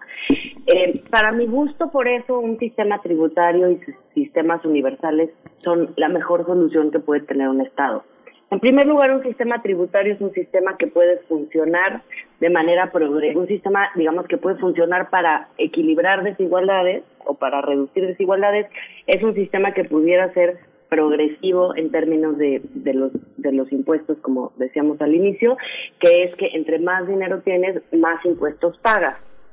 Eso forzosamente hace que quien más, más, más tiene, en México, uno de los datos que encontramos para México es que las 12 personas eh, con más recursos en México, las más ricas de México, con lo que esas 12 personas obtuvieron en los nueve meses de la pandemia, se podría duplicar el gasto en salud del IMSS del 2021 y pagar todas las eh, vacunas de este país, ¿no? Entonces, sí tenemos eh, millonarios, mil millonarios, personas que pudieran pagar grandes cantidades de impuestos, que de todas maneras eso tampoco va a mermar su posición económica porque tienen mucho, mucho, mucho dinero, comerán o vivirán de sus, de sus eh, podrán vivir muy tranquilamente, digamos, a lo largo de los años, pero sí que aporten, eh, que aporten los impuestos que tienen que aportar. Eh, el sistema tributario es el mejor igualador en el sentido, pues, de que es objetivo y no es una cosa como personalizada. Cuánto tienes es un cálculo matemático, cuánto tienes que dar. Y creo que a partir de eso trabajar sobre la universalidad, la universalidad del sistema de salud, por ejemplo, pues es una es un proyecto de muy, de enorme importancia laboral, es un derecho y en ese sentido tendríamos que todas y todos recibir el mismo tipo de servicio. Déjame darte un ejemplo de el sector educativo. En México el CONACE, que es el sistema educativo que funciona para las personas que viven en mayor marginalidad eh, y, digamos, alejadas de los centros urbanos, paga 7 mil pesos al año por niño, mientras que la SEP paga 37 mil pesos por niño. La diferencia entre el CONACE y la SEP es enorme y justamente el Estado, si tuviera una perspectiva de derechos humanos, tendría que hacerlo al revés dedicarle más recursos, más dinero a los servicios que atienden a las personas más pobres. Entonces tendríamos que tener la capacidad operativa de política pública y los recursos para cambiar el orden de las cosas y para que tengamos los mejores servicios para las personas que más los necesitan, porque son quienes tienen menos oportunidad de obtener esos servicios de manera privada, pero además son quienes más tienen que, digamos, remontar situaciones históricas de desventaja, porque no hay que olvidar en esto que las personas no solamente están en desventaja el día de, hoy, sino llevan muchos años, y eso en las encuestas de movilidad social del INEGI se ve con mucha claridad, llevan generaciones muchas veces estando en una situación de enorme desventaja y eso lo hace todavía más difícil de remontar. Creo que son las dos cosas, la posibilidad de tener una tributación más justa, servicios universales y al mismo tiempo enfocarnos en acciones afirmativas, es decir, mayores recursos y mejores políticas para quienes tienen que acortar esas brechas. Rogelio Gómez Hermosillo, ¿cuál es tu punto de vista? Mira, yo a mí me a mí me parece que, que ese que ese tema es, es muy importante. Alejandra daba daba el ejemplo, digamos, de, de, la diferencia entre los servicios de educación, el CONAFE que atiende las localidades rurales más aisladas, donde hay mayor rezago social, y el resto del sistema educativo. Lo mismo pasa en el en el sector salud. El presupuesto que tiene por persona el, el IMSS o llamado bienestar que atiende justo las zonas rurales e indígenas más aisladas que se creó allá a fines de los setentas como IMSS Coplamar y que atiende la Sierra Songolica, la Sierra Norte de Puebla, eh, los altos de Chiapas, la sierra, la sierra de la, montaña de Guerrero, no bueno en Guerrero ya no está, pero todas las zonas de Oaxaca, en fin, de, de Veracruz, eh, tiene mil pesos por persona, mil sesenta si no si no me equivoco. Y la seguridad social normal, la del IMSS el ISTE, tiene un presupuesto aproximado de 4.600 pesos por persona, que también es insuficiente, por cierto, pero la diferencia es abismal. Y los servicios de, de salud de la seguridad social especiales, los regímenes que parecen de privilegio de Pemex y de la CFE, tienen 12 mil, más de 12 mil pesos por persona. Eso es tanto discriminatorio, es una violación de derechos. Yo creo que ahí tendríamos que centrar el análisis y esa es la llamada, la llamada atención, porque mira, la semana, la semana próxima vamos a conmemorar el aniversario de la Constitución y hace 10 años se reformó el artículo primero para establecer un nuevo paradigma en el papel. En el papel, México es un Estado que reconoce todos los derechos humanos de la normatividad internacional, todos los tratados, no solo la Carta Universal de los Derechos Humanos, sino el Pacto Internacional de Derechos Económicos, Sociales y Culturales, en fin, donde están el derecho al trabajo, el derecho a la salud sin distinciones, sin condiciones, el derecho a la educación, al sustento para una vida digna, en fin, todo, todo, todo, el, todo el conjunto del entramado de derechos. Obviamente bajo una visión de realización progresiva, es decir, ningún Estado puede de un día para otro garantizar estos derechos plenamente pero a lo que están obligados todas las autoridades del, Estado mexicano, según el artículo primero, es a promover y avanzar progresivamente para garantizarlos. Es decir, el problema es que estamos estancados, que la pandemia nos echó para atrás y que se están acrecentando las brechas de desigualdad y no hay un enfoque de derechos ni en el campo de la salud ni en el campo del trabajo, como lo hemos comentado anteriormente. O sea, las grandes fortunas eh, que se generan de la producción es una cuestión, pero los que se generan del rentismo y de condiciones de, que someten a, las personas que trabajan a trabajar y ser pobres. Y eso lo hemos platicado, tiene que ver con la mitad de la población que no tiene un ingreso suficiente para adquirir la canasta básica para ellas y otra persona, es decir, no puede mantener una familia, ni siquiera de dos, o sea, de ellos y otra.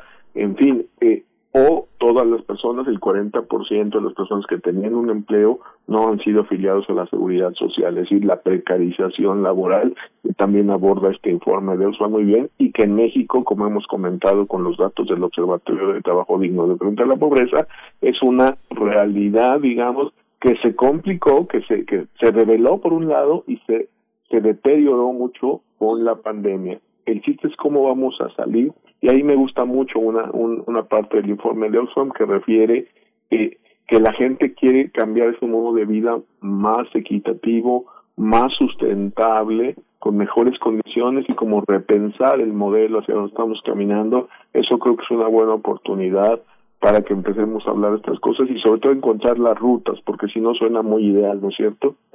Pero hay que encontrar las rutas para avanzar hacia, hacia que no se acreciente la desigualdad, sino el contrario.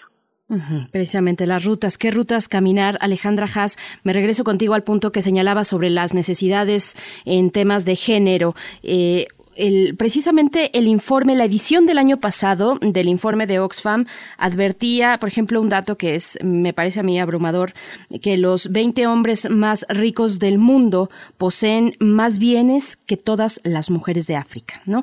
Eh, hablabas tú también hace un momento de los eh, de trabajo de cuidados, por ejemplo, que ha sido delegado a las, a las mujeres y que se hace presente en este en esta pandemia. una anécdota nada más o una, una cuestión que, que puede arrojar luz. Nosotros aquí en este espacio, cuando tenemos invitadas mujeres, es, es común escuchar que en sus lugares, eh, seguramente en sus casas, pues están ahí al cuidado de sus hijos o hijas. Y eso no ocurre con los invitados varones, pero sí con las mujeres. En fin, te pido un poco ampliar sobre los caminos eh, hacia la atención de los temas de género en esta pandemia. Sí, Berenice, pues creo que apuntas a un tema muy central, ¿no? México hasta hace unos años, hace poquitos años, con ese dato de que había 43% de inserción laboral de las mujeres, ocupaba el penoso tercer peor país de América Latina en inserción laboral de las mujeres. Y el elefante en el cuarto respecto de esto es eh, justamente el sistema de los cuidados. la, la cosa es que si las mujeres tienen que atender no nada más a las niñas y a los niños, sino también a las personas mayores, como lo dice el censo, somos un país que está envejeciendo, eh, y no hay servicios de cuidados ni de apoyo a personas con discapacidad y esas cargas caen sobre las mujeres. Y caen sobre ellas en distintos momentos de sus vidas, no es nada más, eh, digamos, cuando una persona ya eh, decide, por ejemplo, tener hijos y, y los cuida en casa, sino desde muy jóvenes las mujeres dejan la escuela, eh, lo que se ve, por ejemplo, en la encuesta nacional sobre discriminación del 2017 es que de todas las personas que, que no estudian y no trabajan, eh, que son jóvenes, la mayoría son mujeres y nueve de cada diez de estas mujeres están trabajando. Lo que pasa es que están trabajando en casa, cuidando, haciendo las tareas domésticas, sin remuneración y sin perspectiva de futuro. Entonces me parece que es muy importante ponernos en la mira la, la, lo transformadora que sería o que digamos que va a ser, yo espero que sí ocurra este eh, proyecto de ley general de cuidados que está, digamos, que tendrá que que si se aprueba la reforma constitucional tendrá que eh, pensar, dialogar y aprobar el Congreso, eh, justamente porque somos un país en el cual, uno, siguen, eh, siguen presentes los prejuicios, estereotipos y estigmas en torno a los roles clásicos de las mujeres y los hombres, ¿no? y eso impide el acceso al trabajo también por vía de los propios empleadores que cometen actos de discriminación constantes contra las mujeres, particularmente en edad reproductiva pero también en términos del acceso a la seguridad social, ¿no? Hasta hace muy poco, por fortuna ahora el director del IMSS es mucho más sensible al tema, pero hasta hace poco realmente el IMSS tenía eh, pues una, una comprensión y una interpretación de su ley eh, pues muy anticuada, por así decirlo, guarderías solo para aquellas mujeres que trabajan como si fueran poquísimas, ¿no? Y los hombres no tuvieran esa responsabilidad pensiones, eh, solamente para los hombres unos requisitos y para las mujeres requisitos distintos. Pues básicamente, Berenice, discriminación de género, ¿no? Eh, entonces, un sistema de cuidados, pero un sistema de cuidados que se pueda pensar de manera integral y que el Estado mexicano de una vez por todas deje de tener en sus prácticas institucionales, en sus diseños y en su legislación esta visión de que las mujeres son las responsables de cuidar. Todas las personas somos responsables de cuidados en distintas medidas y el Estado también es responsable de generar servicios de cuidado. Y una anotación más, estos servicios de cuidado son de enorme complejidad porque no podemos pensar que lo que se necesita en una colonia de la Ciudad de México es lo mismo que se va a requerir en una zona rural, por ejemplo, o en una zona rural e indígena, en fin, habrá que hacer un ejercicio también de escucha de cómo las propias comunidades organizan el cuidado analizar las buenas prácticas internacionales y establecer mm, formas de cuidado, también acompañadas por el Estado, que hagan sentido y sean pertinentes culturalmente. Y ese va a ser un trabajo de, de, gran calado. Rogelio Gómez Hermosillo, voy contigo. Tú mencionabas hace un momento, bueno, el aniversario de la Constitución. La Constitución de 1917 va a cumplir 104 años. En esa Constitución que asentó los derechos laborales para este país, te pregunto cómo estamos un siglo después, eh, en qué lugar estamos parados en México con respecto al empleo, a la cantidad y a la calidad del empleo que ahora se ve, eh, bueno, en esta situación sumamente compleja frente a la pandemia. Mira, déjame, sí, déjame, déjame empezar por resaltar el dato que muestra el censo de, de, de cómo el trabajo de cuidados y del hogar está concentrado en las mujeres. Hay 22 millones eh, 473 mil personas excluidas del trabajo. De ellas, la gran mayoría, el 82%, 18.5, o sea, 8 de cada 10 personas que están supuestamente sin trabajo, pero se refiere a trabajo económico, mujeres, pero la mayoría, 16.6 millones, es porque trabajan, pero en el hogar. Entonces, hay ahí eh, una situación reforzando nada más lo que decía Alejandra. Y lo, lo hemos comentado. En México la, la, el, tenemos tres problemas. Uno es el tamaño del desempleo. O sea, gente excluida del trabajo. Es, es, es muy grande. La tasa de desocupación se ubicaba antes de la pandemia, históricamente siempre se ubicaba en dos o tres puntos, alrededor de tres por ciento, dos y, y cacho cuando, cuando en momentos más o menos buenos, lo cual evidentemente no refleja la realidad, porque esas son solo personas que buscaron activamente trabajo los siguientes 15 días.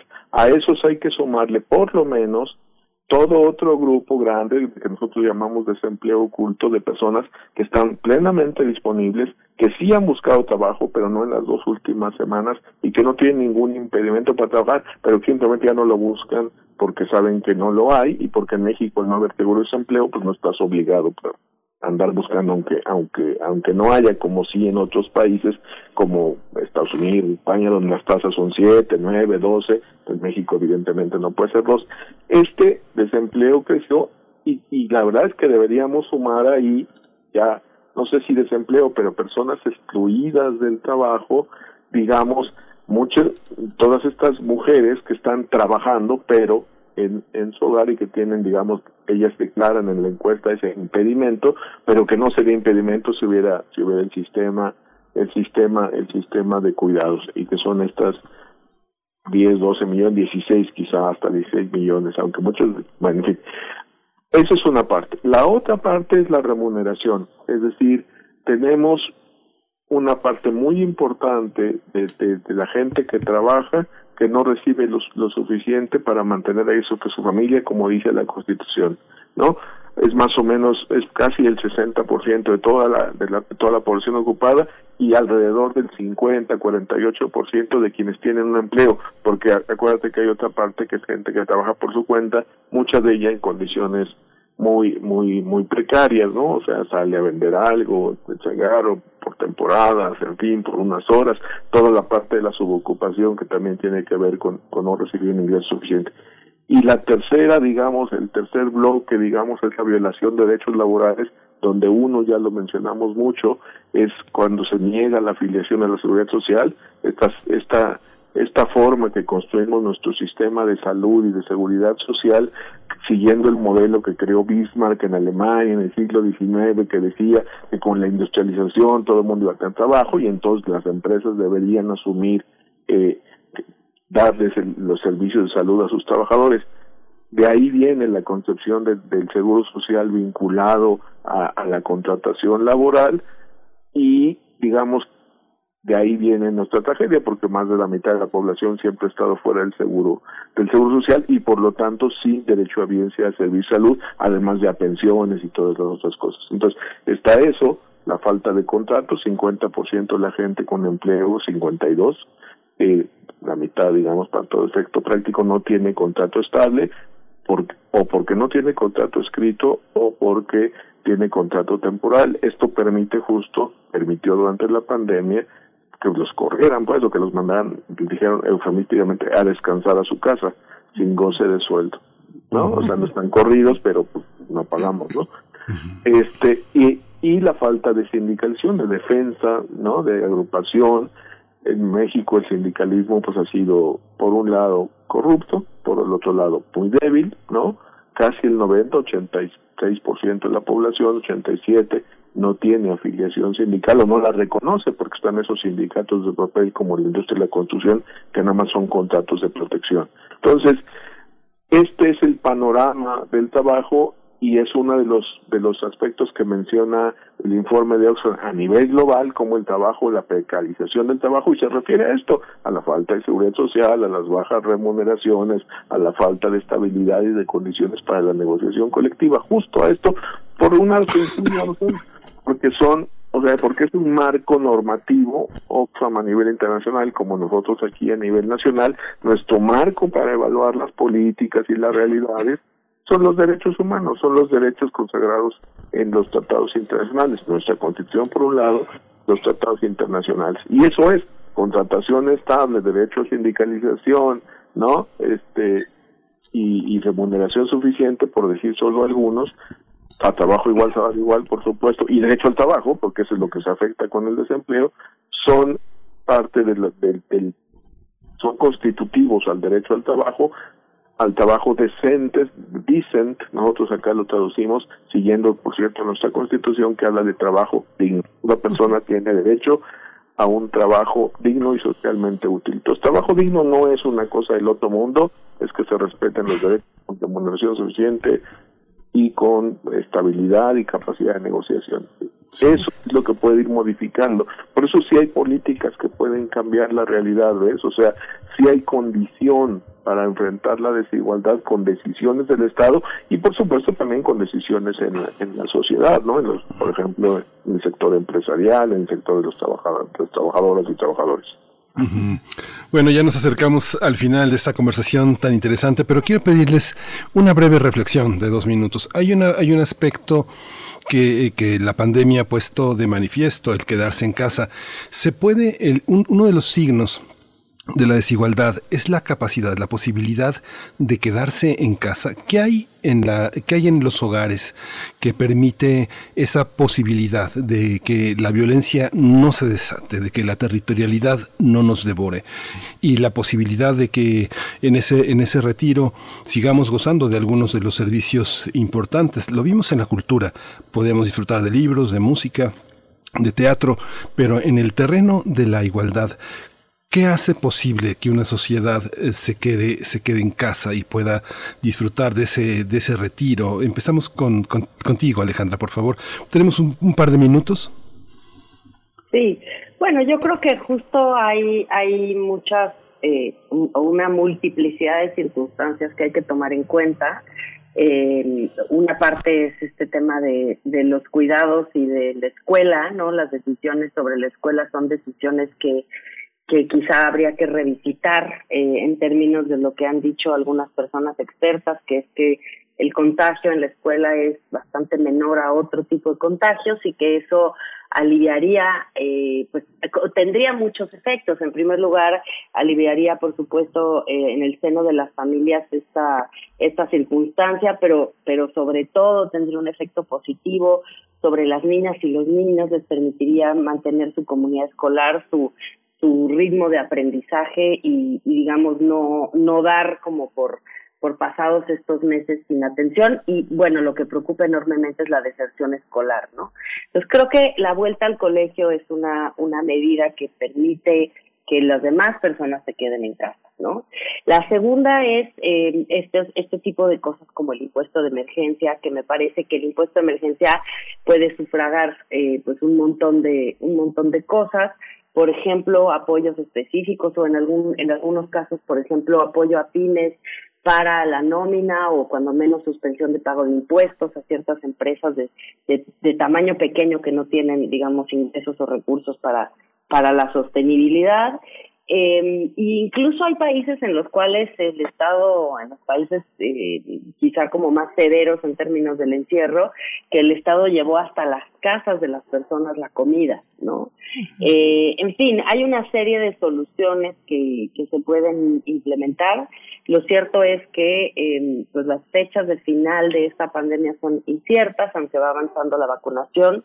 Eh, y lo que y lo que pienso es que pues de manera conjunta socialmente tenemos que crear las condiciones para que para que se puedan tomar estas medidas y que efectivamente podamos bajar la incidencia de contagio. Sí, Rogelio, este, igualmente la misma pregunta, brevemente. Pues mira, yo creo que lo primero, de, refería sobre todo a la parte cultural, hay que entender que también hay derechos culturales. Yo creo que asumir el enfoque, el enfoque de derechos y a partir de ahí empezar a mirar las decisiones presupuestales, las decisiones de, eh, digamos, de organización de la administración pública, de las prioridades, cuáles deberían ser las prioridades, creo que es muy importante. Yo concuerdo mucho con lo que dijo Alejandra y, y sería como muy, terminaría con esto.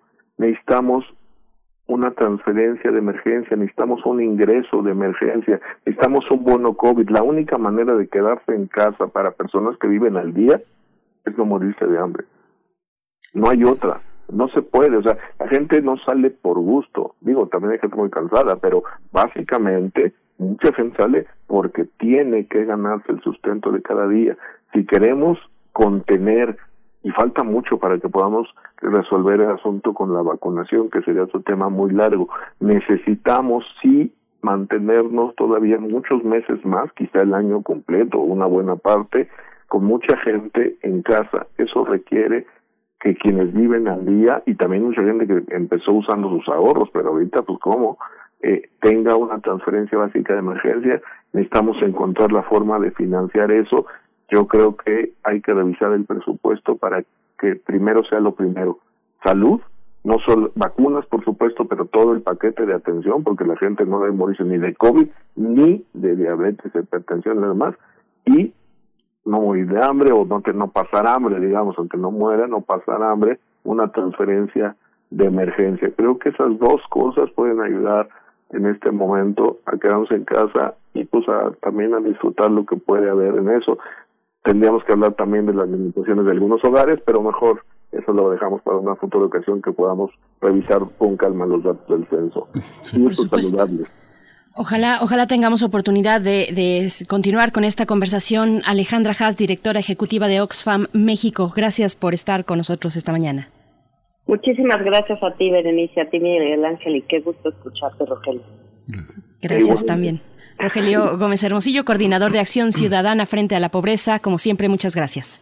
Un gusto estar con ustedes y más compartir esta, esta mesa con Alejandra Haas, a quien admiro y a quien felicito porque asumió apenas en diciembre la dirección de Oxfam en México y eso le va a hacer mucho bien a Oxfam y a las batallas por, frente a la desigualdad.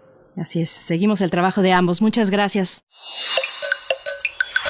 Primer movimiento. Hacemos comunidad.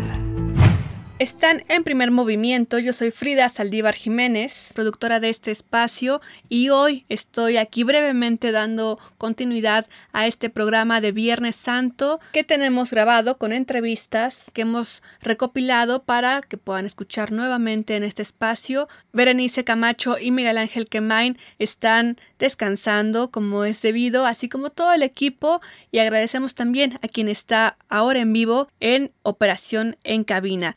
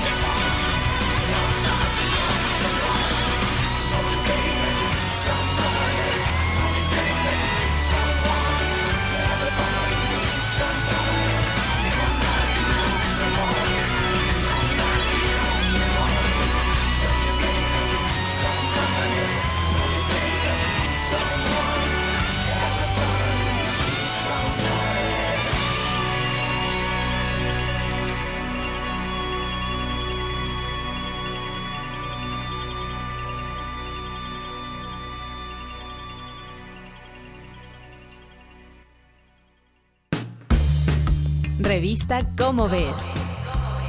Las centrales de Cómo Ves. Economía circular. Hola, ¿qué tal amigos de Radio UNAM? Me da muchísimo gusto saludarlos. Yo soy Claudio Gesto y hoy nos acompaña nuestra querida Estrella Burgos, directora de la revista Cómo ves. ¿Cómo estás, Estrella? Pues muy contenta de estar aquí contigo, Claudia. Pues nosotros más, porque hoy traes un tema realmente central para todos, para la vida en el planeta, y Sí. es la economía circular. Sí. Nosotros estamos acostumbrados a comprar una computadora, usamos la computadora un par de años, tres años, ya no funciona, medio va, la reparas, queda bien, la usas otro año y de repente te vuelve a fallar y dices, ya, voy por otra computadora, esto lo tiro a la basura. Y nosotros podemos pensar individualistamente, yo ya tengo mi computadora nueva, ah, qué bueno, me deshice de esa que ya me daba tantos problemas, pero el planeta de repente nos, nos empieza a cobrar la factura. Pues el problema es ese, ¿no? Es que las cosas se producen, generalmente tienen caducidad, lo que se ha llamado la obsolescencia programada. Sí. No era como las cosas de los abuelos que duraban 30 años. Entonces te duran poco tiempo.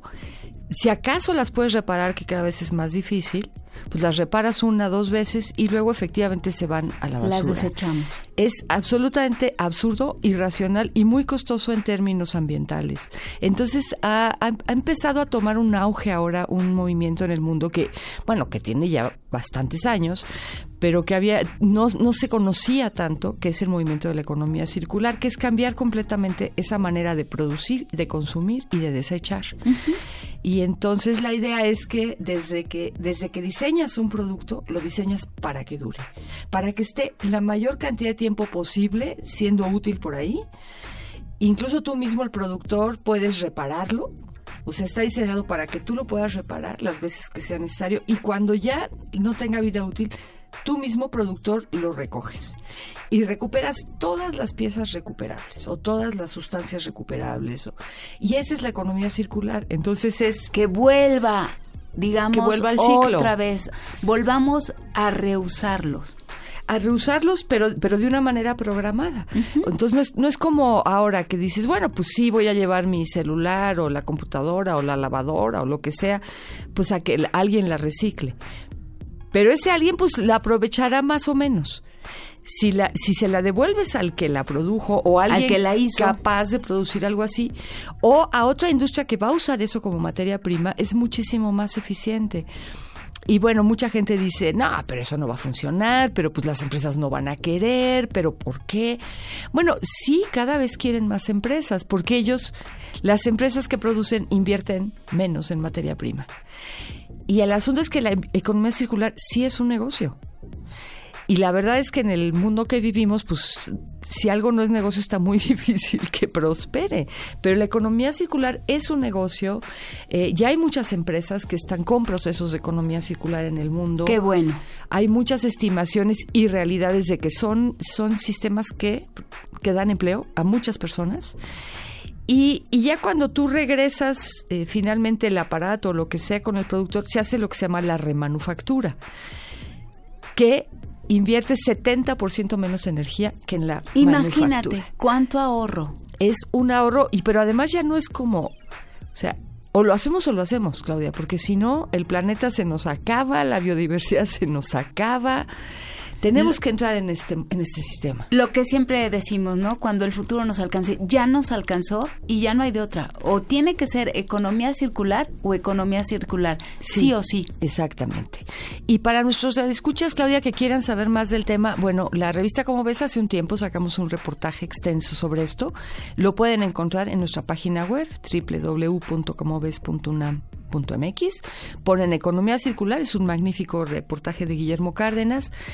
Y pueden buscar la Fundación Ellen MacArthur, que es una de las principales impulsoras en el mundo de esta idea, eh, la Unión Europea, todo mundo ya está. Y muy recientemente tuvimos una reunión, la Ciudad de México, la Secretaría de Ciencia organizó junto con el Foro Consultivo una reunión de economía circular donde hubo muchos empresarios, académicos, pues toda la gente que tiene que entrar. Entonces creo que se va a ir adoptando. Es la mejor noticia que me han dado en muchos años a mí, Claudia, la de la Pues, economía circular. A mí me parece fantástico lo que nos estás diciendo. Muchísimas gracias por estar aquí, Estrella. Pues gracias por recibirme. Saludos a nuestros radioescuchas. Muchos saludos. Muchas gracias. Esto fue una producción de la Dirección General de Divulgación de la Ciencia, UNAM. Revista Cómo ves.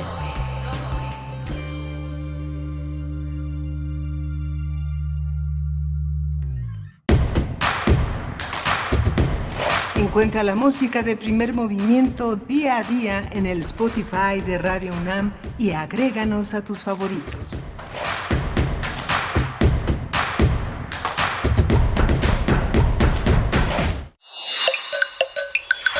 Primer movimiento. Hacemos comunidad.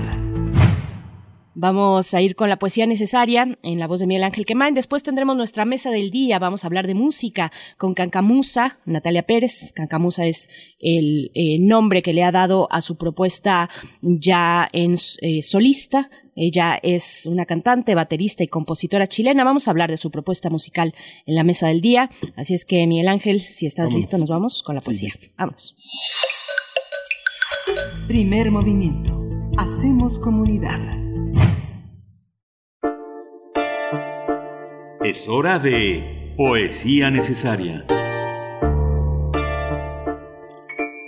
Hoy vamos, hoy vamos a visitar a un poeta que ya habíamos visitado. Cuando cumplió 75 años decidió festejarlo con un libro polémico, muy, muy, muy rudo, con mucho humor también, con mucha historia, con muchas visiones. eh, de esta, de esta edad de un escritor que en la lengua alemana hoy es un escritor de culto, un hombre que es, se consideraba como el secreto mejor guardado de la literatura alemana y que es uno de los grandes poetas. Se llama Wolf Wondratschek, eh, y el poemario se llama Carmen y lo ha editado en una, en una periferia muy creativa que se llama Libros de Zaguade. Zaguade en editorial Herder, que tiene una página que hay que frecuentar porque sus libros están acompañados de entrevistas, de lecturas de los propios autores y vamos a acompañarlo con eh, eh, un poco eh, como preludio a esta presencia de Natalia Pérez Cancamusa con un dueto indie, de música indie. Vamos a escuchar Incendio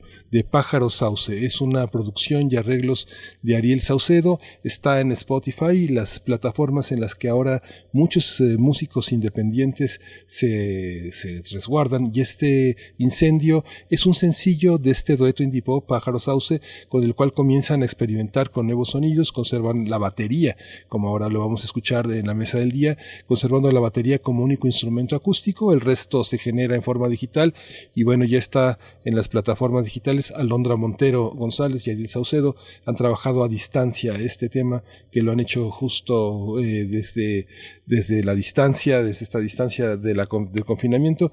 Y bueno, vamos a acompañar este poema que se llama Carmen.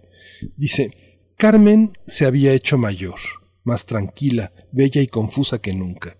Mirar a los hombres le dolía a muerte, así que no se le ocurría la tontería de querer ser feliz. Prefería hacerse odiar y seguir a la deriva entre aventuras con hombres que desean a la mujer como al sueño y dejan que las heridas abiertas se desangren. La fidelidad la entristecía.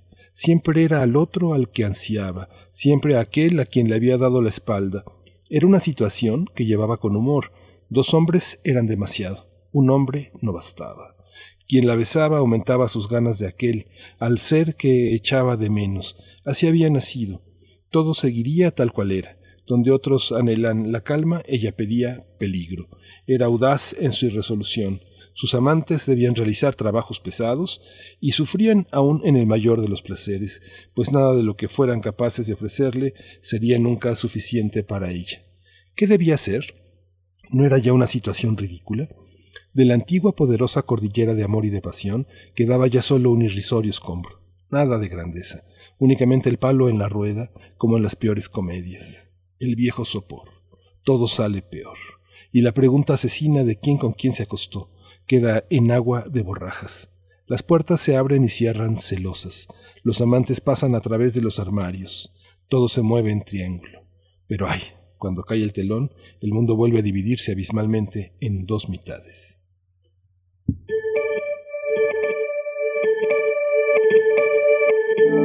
Llegas sin preguntar, te quedas sin decir nada, no hablas, necesitas más, el silencio te entiende mejor. Y al pensar, al pensar que te vas, que te vas, ya no hay más, ya no hay más, si te vas, si te vas.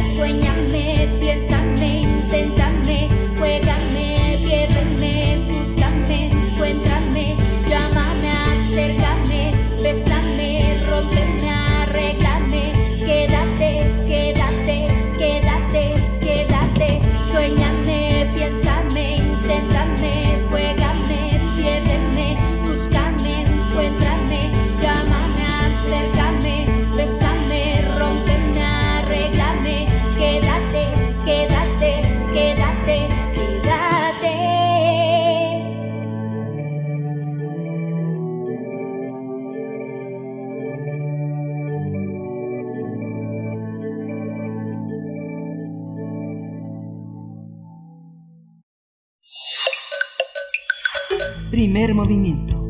Hacemos comunidad. La mesa del día. Cancamusa es el nombre artístico de Natalia Pérez, cantante, compositora y baterista.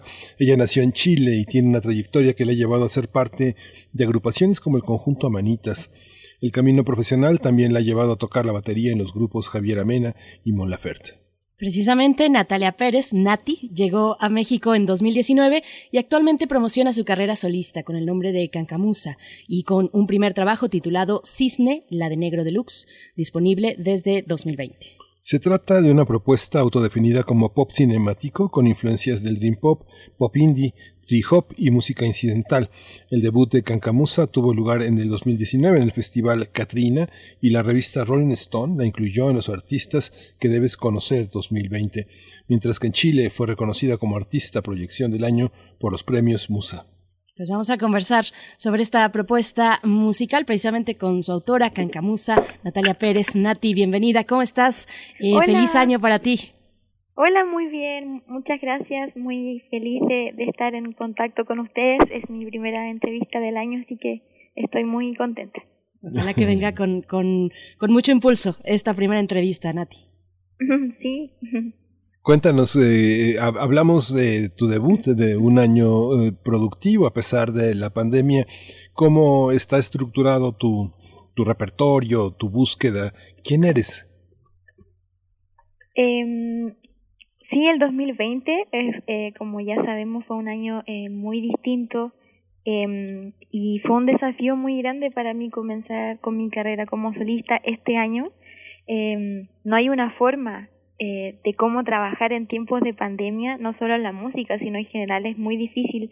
Todas y todos hemos tenido que, adaptarnos a esta nueva forma de vivir y, y para mí la música eh, siempre ha sido como un refugio también, un lugar en el que me siento como muy muy cómoda, muy protegida. Para mí la música es algo muy especial desde niña y, y creo que había dedicado más tiempo a la música, pero la parte de, baterista, como baterista.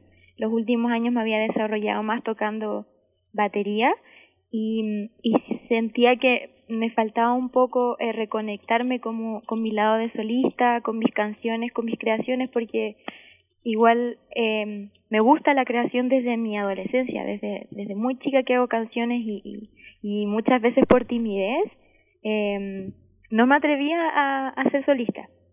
Y el 2020 siento que fue esa reconexión con mi camino, con buscar nuevas formas, eh, con tomar otros caminos y, y darle a mi música.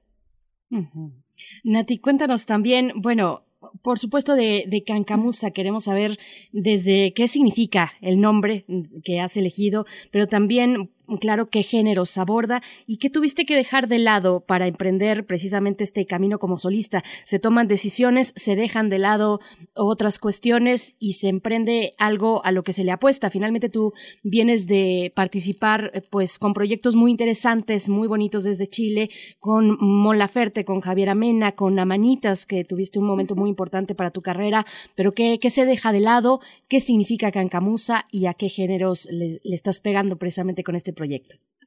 Eh, la verdad que todo esto ha sido como muy muy genuino, muy natural. El 2020 fue un año que, que dejó cosas atrás como por, de por sí solo, sin, sin tomar una decisión. Fue un cambio muy abrupto y, y fue como ver el camino muy libre y, y, pensar ya es tiempo de, de explorar mi voz y de escuchar.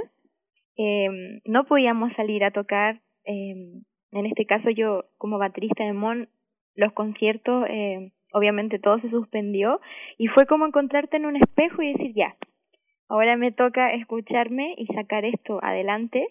Eh, y obviamente cuando me vine también a vivir a México en el 2019 me tocó dejar eh, mi banda.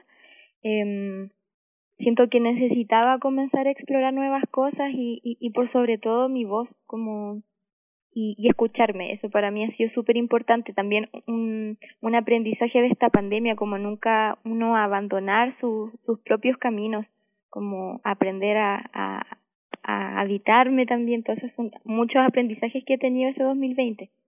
Y um, cancamusa es una palabra que, que salió de una canción que yo estaba escribiendo para Manitas que se llama Tetri Cancamusa eh, que es como una historia que, que se me ocurrió arriba de los techos de la ciudad y me gustó mucho eh, dejar la palabra cancamusa para mi proyecto, me gustaba como el sonido de la palabra y, y así fue, fue como muy, algo muy, muy simple.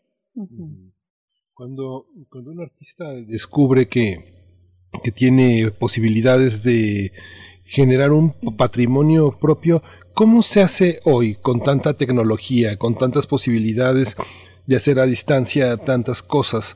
Todo es un, montaje, todo es un, una posibilidad de reunir instrumentos distintos. Incluso para muchos artistas, tocarlos él solo todos, ¿no? ¿Cómo, ¿Cómo ha sido este proceso? Cuéntanos cómo te reúnes, cómo funcionan los músicos, cómo se hace que la gente que trabaja contigo, que tiene mucho talento, crea en ti y te ponga como a capitanear un proyecto.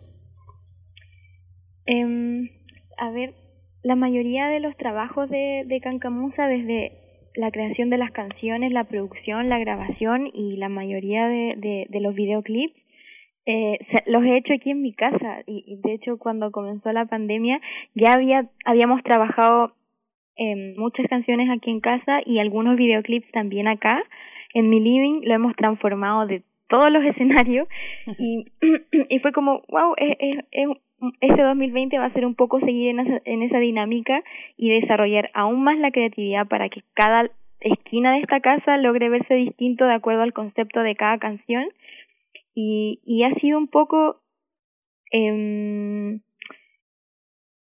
con, con cosas simples, transformarla. O sea, siento que este año hemos con mi equipo eh, desarrollado mucho la creatividad. Eh, hay una, una habitación en casa que, que la hemos como transformado para poder grabar voces, para que se escuchen mejor y, y de a poco hemos estado como habilitando este lugar, la casa, para, para poder trabajar, para producir mejor. Todo ha sido en un año y, y, y claro, es, esta búsqueda es muy loco hacerla en casa. Eh, no, aún no, no tenemos intenciones de, sal, de salir de aquí de casa porque estamos en un año donde no se puede tocar, entonces eh, es difícil también pensar en, en, en, en salir, no, no sé si se entiende, pero uh -huh. eh, en ir a producir música a, a grandes estudios, creo que es un tiempo en donde queremos estar aún aquí, desde aquí trabajando como nuestro centro de operaciones, la casa, y, y vamos a seguir desarrollando la creatividad. A mí me encanta mucho transformar los lugares para poder hacer arte. Sí, bueno, te entendemos perfectamente, Nati, porque creo que todos hemos, que, eh, hemos tenido que adaptar nuestro hogar como un multiespacio. Nosotros ahorita mismo estamos a distancia haciendo radio, algo que no habíamos experimentado, yo creo que nunca, eh, y uh -huh. cada uno de nosotros tenemos un, un, un estudio también de, eh, pues de transmisión en nuestras casas. Entonces, wow, sí. ha sido muy interesante, sí, este, este proceso que tú nos comentas desde la creación musical en tu caso y, queremos escuchar, eh, vamos a escuchar precisamente lo que compone tu, álbum titulado Cisne, Lado Negro Deluxe, eh, que ya por cierto está disponible desde el año pasado. Vamos a escuchar la canción Venus, así es que háblanos un poco de esta canción para presentarla. Esta canción para mí es muy importante porque fue la primera canción que yo lancé pensando en que ya había tomado la decisión de ser solista. Fue la primera canción que lancé cuando llegamos aquí a México a vivir en el año 2019 y, y para mí significa mucho y además está inspirada en un sueño que tuve en algún momento eh, en, como de conexión con un ser de otro planeta en alguna galaxia así que para mí esta canción es muy mágica. Vamos a escuchar Venus de Cancamosa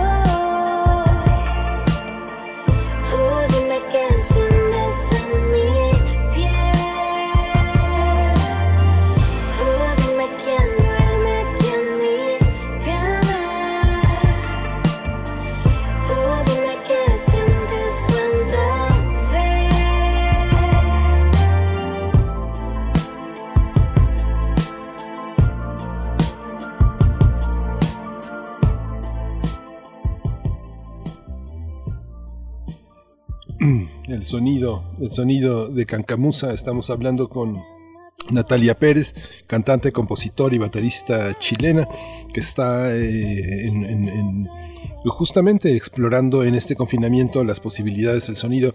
¿Cómo, eh, Natalia, cómo, cómo entendemos hoy los géneros? Hay tantas eh, visiones, se dice que eres pop indie, dream pop, trip hop. ¿Qué, ¿Qué, es eso? ¿Cómo son? ¿Cómo se, ¿Cómo se leen los géneros? ¿Cómo debemos conceptualizar hoy a un artista, elegirlo? ¿Cómo eliges tú tus, propias, eh, tus propios caminos genéricos? Eh, sí, la verdad es que este primer disco pasa como por una estación de distintos géneros, pero no me gustaría como que me etiqueten como la cantante de tal estilo, porque me gusta mucho experimentar. Sí, mi, mi, mi objetivo eh, es tener un sonido y una identidad, pero transitar por distintos ritmos y explorar, experimentar. Em, la música que, que, nació eh, en Cisne Lado Negro no fue pensada, no fue como vamos a hacer un, disco de este estilo, em, es resultado de, de, música que proviene de, del, cine, em, junto a Sinclavi, que es mi productor, eh, fuimos compañeros de universidad Em, y, tuvimos un, ramo de música para cine que nos marcó mucho y definió muchas cosas em, en, la forma que tenemos de componer y de escoger como ciertos recursos y sonoridades que, que van acompañando em, a medida que transcurre una, una canción y que ayuda como a contarte mejor una historia y así se tomaron distintos elementos, distintos instrumentos y timbres que acompañan este disco desde cuerdas a campanas o, como cajitas musicales que evocan mucho mi infancia. Eh, este disco es muy autobiográfico eh, y quise partir con el lado oscuro de, mi historia. Y, y eso hay, hay mezcla también, como decías, de indie pop. Me gusta mucho el trip hop, me gustan las bases que, que tienen esa influencia del hip hop. Em, eh, como soy baterista también me gusta mucho el, ese tipo de beat. Eh, y, y hay harto loop también, pese a que soy baterista, quisimos como explorar más eh, el sonido de las baterías, más allá de, baterías tan virtuosas o, con tanto break, muy como distinto a lo que antes había hecho en, mi en mis proyectos. Nati, bueno, también eh, hay un sonido que tú misma defines como pop cinemático que a mí me genera mucha curiosidad.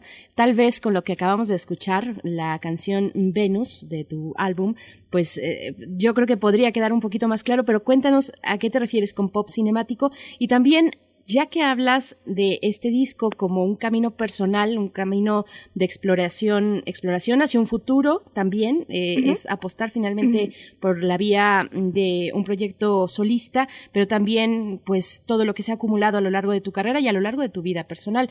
Eh, ¿Quiénes son las influencias musicales que te marcaron ahora que hablamos precisamente de tu camino? Sí, como compositora eh, que, que ha trabajado tal vez en silencio, pero toda la vida me he sentido una creadora y he escuchado muchísima música. También estudié música y sonido en la universidad, entonces he pasado mucho tiempo escuchando muchísima música. Mi abuelo también era músico, eh, mi, mi familia muy artista. Eh, siento que en, en mí hay, existe influencias desde, no sé, música eh, africana, porque me encanta la música de los países como más tradicional hasta música mucho más, más moderna. Eh, mis influencias como más generales son de muchas mujeres, entre ellas está Björk, eh, Sade, eh, también Erika Badu, eh, San Vincent, que son propuestas más de ahora, eh, Impala también me encanta, de Chile, por supuesto Violeta Parra, eh, Los Jaivas, Víctor Jara. Eh, también hay una, una cosa muy, muy, nostálgica en la música chilena que creo que la mayoría de, de las músicas y músicos de Chile lo traemos en nuestra sangre. Está esa vibra en la cordillera, eh, en el clima de Chile, esa nostalgia con la que escribimos canciones. Eh, yo soy del sur también, del sur de Chile, y también está toda esa naturaleza, la humedad, la lluvia, Eh, todo eso también está y es parte de mis canciones. Me gusta mucho el universo y todas las preguntas que tenemos al mirar el universo. Eso también está en mi música. Y creo que me desvié del tema, no sé cuál era la pregunta. Ese es, el tema, precisamente, Miguel Ángel. Sí, no, justamente esta idea también de lo, no, no solo de los géneros, sino de lo local. Finalmente, la gente tiene muchísimas eh, influencias de muchas partes. No sé, pienso en alguien que me gusta mucho, como Leonard Cohen. Eh, un día oyó a un guitarrista flamenco abajo de su casa y se aficionó y no hay manera de que no suene el flamenco desde Leonard Cohen hasta los Doors en algunas piezas de Van Morrison. Finalmente son esos. Pero ¿cómo ser local y al mismo tiempo encontrar públicos y resonancias fuera de Chile. ¿Qué se parece a Chile? ¿Qué es lo que de Chile hay para el mundo y lo del mundo para Chile que forma a un músico como, como tú? ¿Qué es, qué es, qué es hoy eh, frente al mundo comercial y frente al mundo alternativo, Natalia?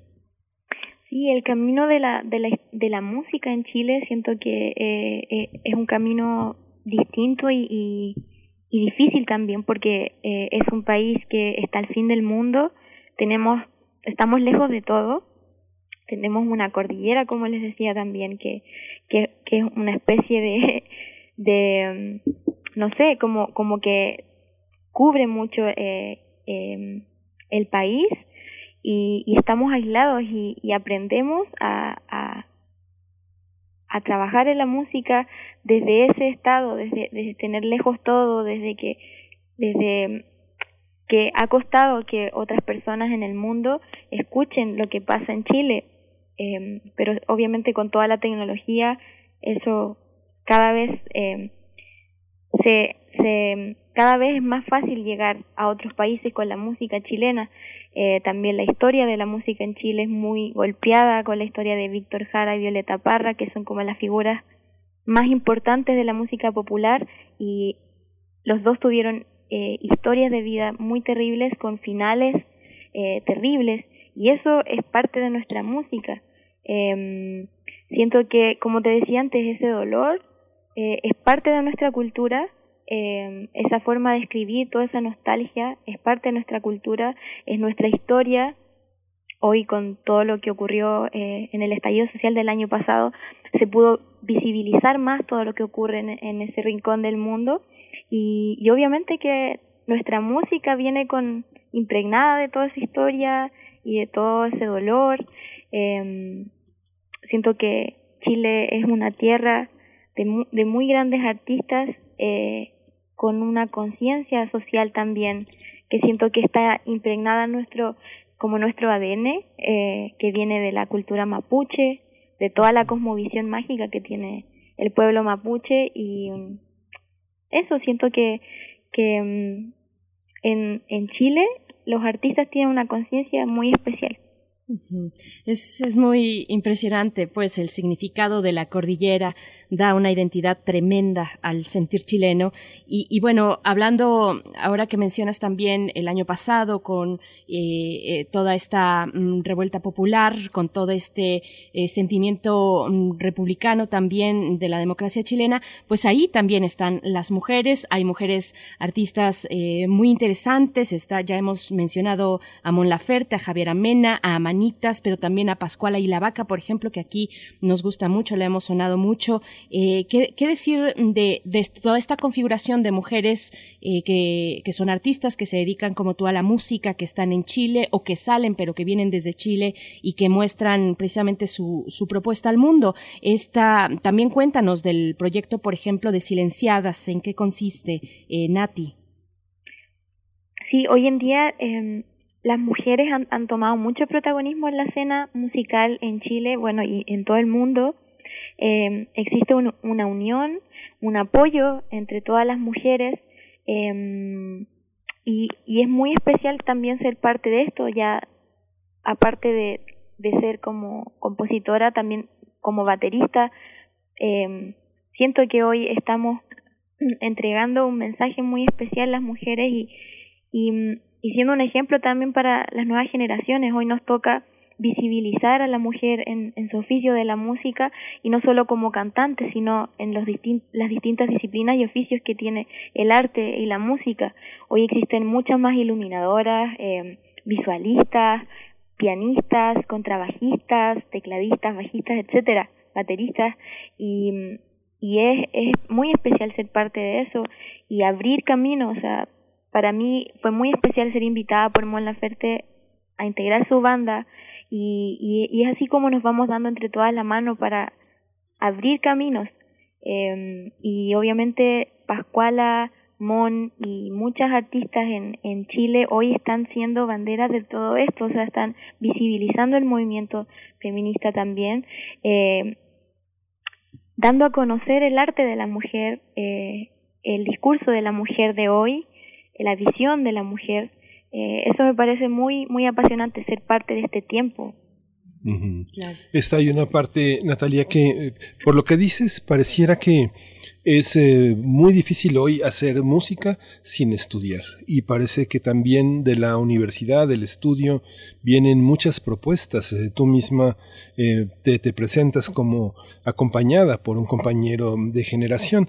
Ahí está, en esta, en el ejercicio de la música hay muchas partes que son muy modestas, desde el arreglo, acompañamientos, coros, ¿Cómo jalar juntos? ¿Cómo llevar eh, las complicidades a buen puerto donde todos ganen algo, donde todos tengan una presencia y posibilidades de desarrollo? ¿Cómo está esta parte en la educación privada y en la educación pública? Eh, eh, habla, habla de tu formación, habla de Chile.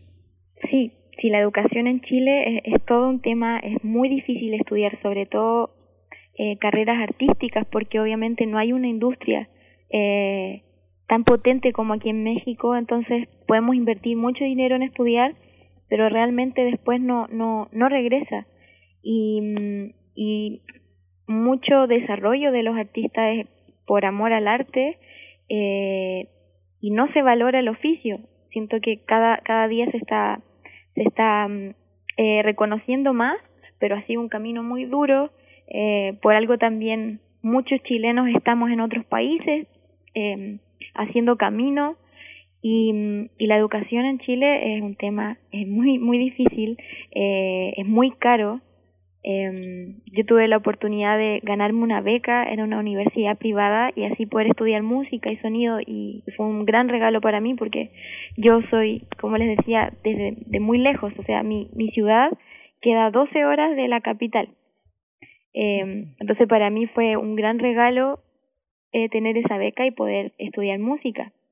Pero hay mucha gente que no, no puede estudiar eh, y, lógicamente que eso es, muy terrible y, y con Sinclair nos conocimos en la universidad y comenzamos a, nos dimos cuenta que teníamos una afinidad para, para hacer música y nos reencontramos muchos años después y para mí fue muy especial que llegara alguien y que me diga yo creo en tu música y me encanta cómo compones y deberíamos tener eh, un proyecto y tú tienes que ser solista y o sea eh, es súper especial cuando alguien cree en tu trabajo y confía en ti al menos para mí es, es muy bonito y también el trabajo en equipo. Es muy muy bacán ver cómo tu idea se transforma en otra cosa y toma otros colores y toma otra vida y se va transformando, todo ese, eso es la riqueza de, trabajar eh, en equipo. Por supuesto, estamos conversando con Natalia Pérez, con su proyecto solista Cancamusa. Nati, vamos a escuchar eh, una siguiente canción de este disco tuyo. Eh, vamos a escuchar precisamente Amor en Ocaso. Cuéntanos de esta, de esta canción. Esta canción eh, nació el, el año pasado y se estrenó también el año pasado en medio de la pandemia. Eh, es la canción yo creo más nostálgica que he escrito de amor eh, y también es la más minimalista, es casi piano, voz, eh, sin tantas capas y el video también se grabó aquí en casa, eh, todo es muy simple y, y quería esa como esa naturaleza para la canción. Vamos a escuchar entonces Amor en Ocaso de Cancamusa.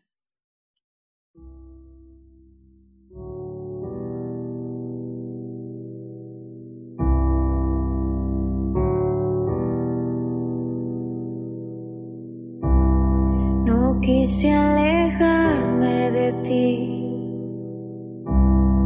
Viniste corriendo hacia mí. No quise entregarme a ti. Te fuiste en pedazos de aquí.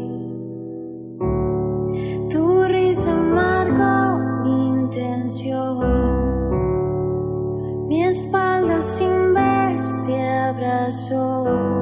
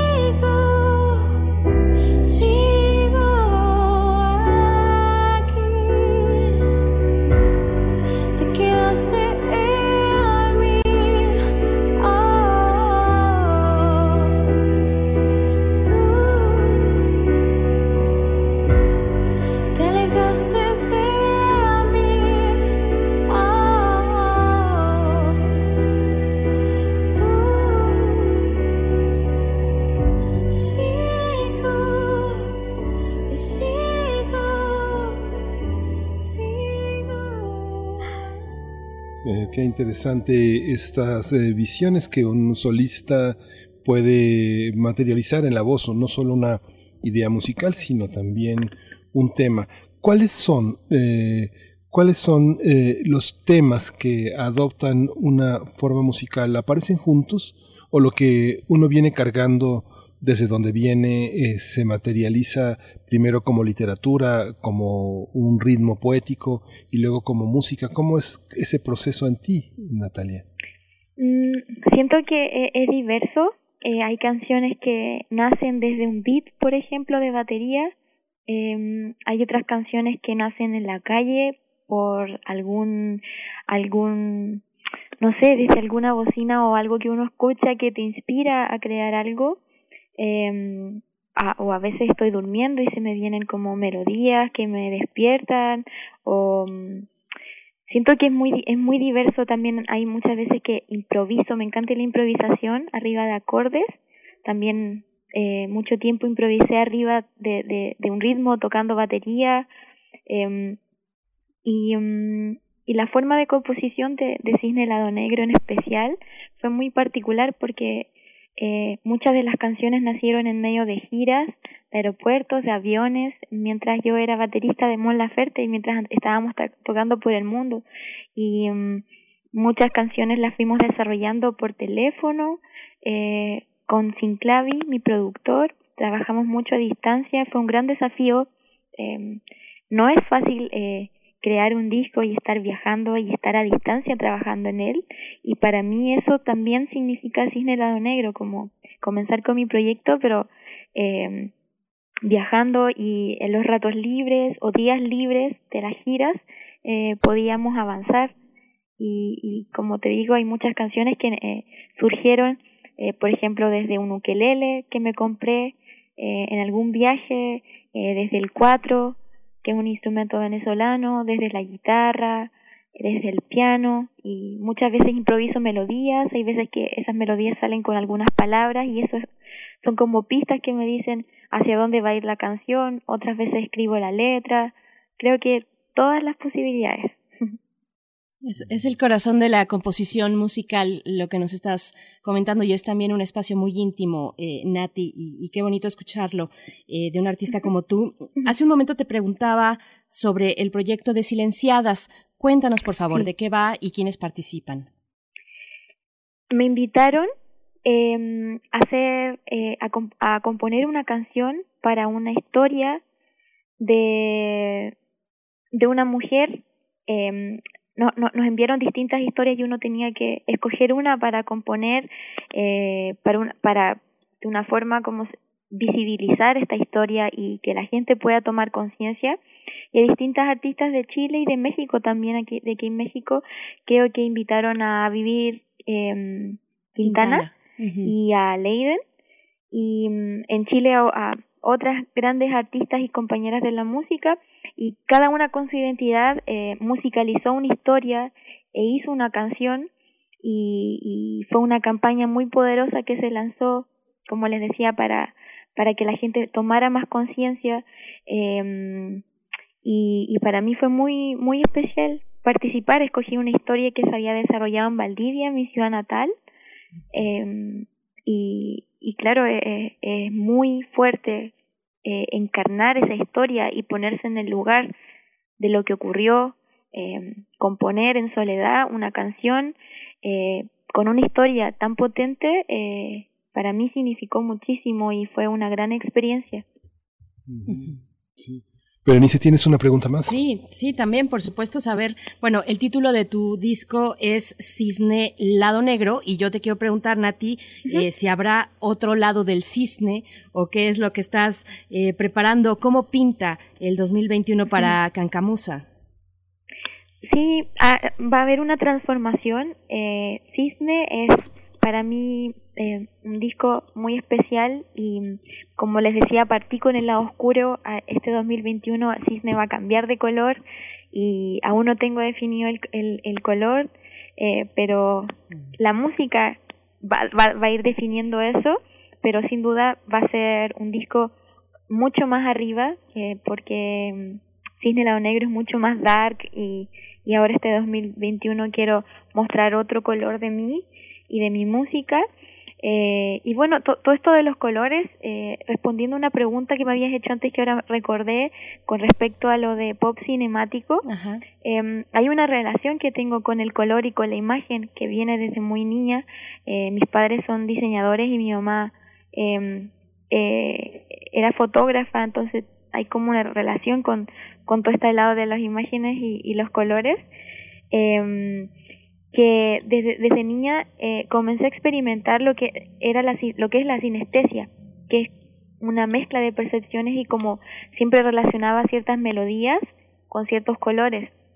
La música para mí eh, eh, está ligada directamente con los colores, entonces eh, todo toda esta unión para mí eh, responde un poco a lo de pop cinemático como o, o, o, también como un viaje por ejemplo en tren en donde uno va viendo distintas imágenes eh, y, y, para mí eso es la música como cerrar los ojos y, y, y ver también verla ver la música pues queremos ver la música y queremos seguir escuchándote. Vamos a escuchar eh, Huracán de Fuego. Cuéntanos de esta, de esta canción y la vamos a escuchar. Huracán de Fuego eh, pienso que es una de las canciones más oscuras del disco. Eh, también tiene eh, como muchos recuerdos que son definidos por unas cajitas de, de musical em, y tiene un ritmo con una esencia más latina, más conectada a la tierra y es, siento, una conversación entre dos lados de, de mi personalidad, uno oscuro y otro más claro y esa dualidad que tenemos todos y siento que eso es Huracán de Fuego, una conversación eh, entre mis dos personalidades. Qué bonito. Vamos a escuchar Huracán de Fuego de Cancamusa.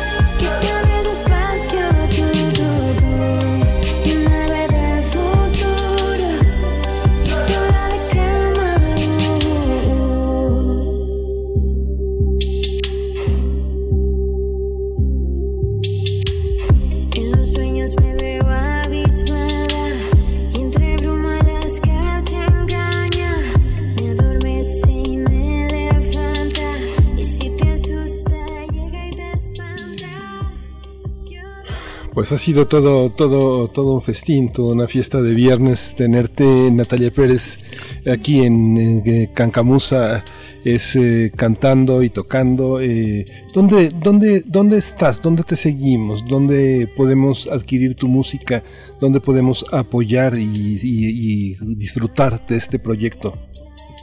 Eh, mi música está en todas las plataformas digitales, eh, Spotify, Deezer, en todas.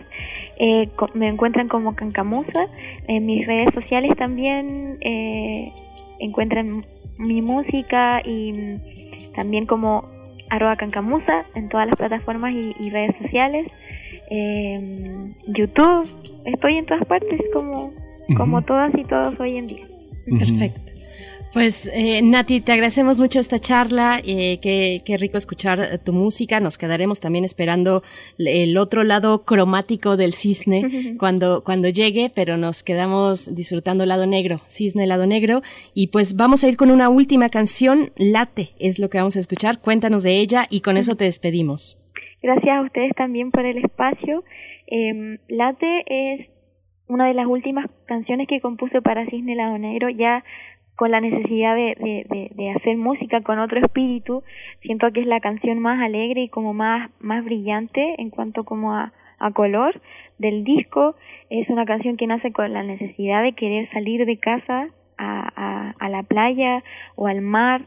Ella estaba muy cansada de estar encerrada en, en mi departamento y me sentía eh, literalmente como, como en una pecera. La letra de la canción un poco habla de eso, pero es como una fantasía de amor eh, y con, con las ganas de estar en otro lugar y, y, y con que nuevamente como lo que hablamos al principio, con imaginar este espacio y, e imaginar lugares de la casa y transformarlos en otra cosa para, para, para poder sentirme un poco mejor. Pues muchas gracias, Nati Cancamunza. Te seguimos, seguimos tu trabajo en redes sociales. Nos quedamos con esto. Hasta pronto, Nati. Muchas gracias.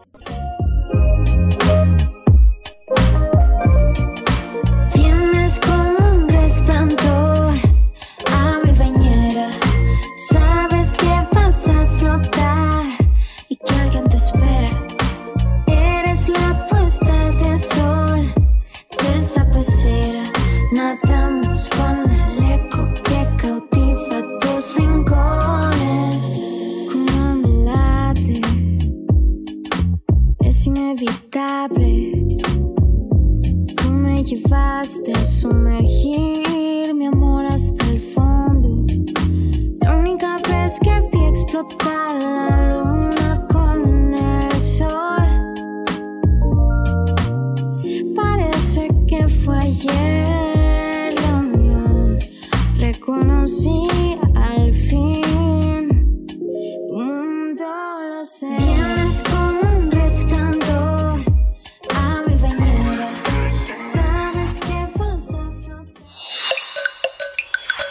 Primer movimiento. Hacemos comunidad. Revista Cómo ves. Ojo de mosca.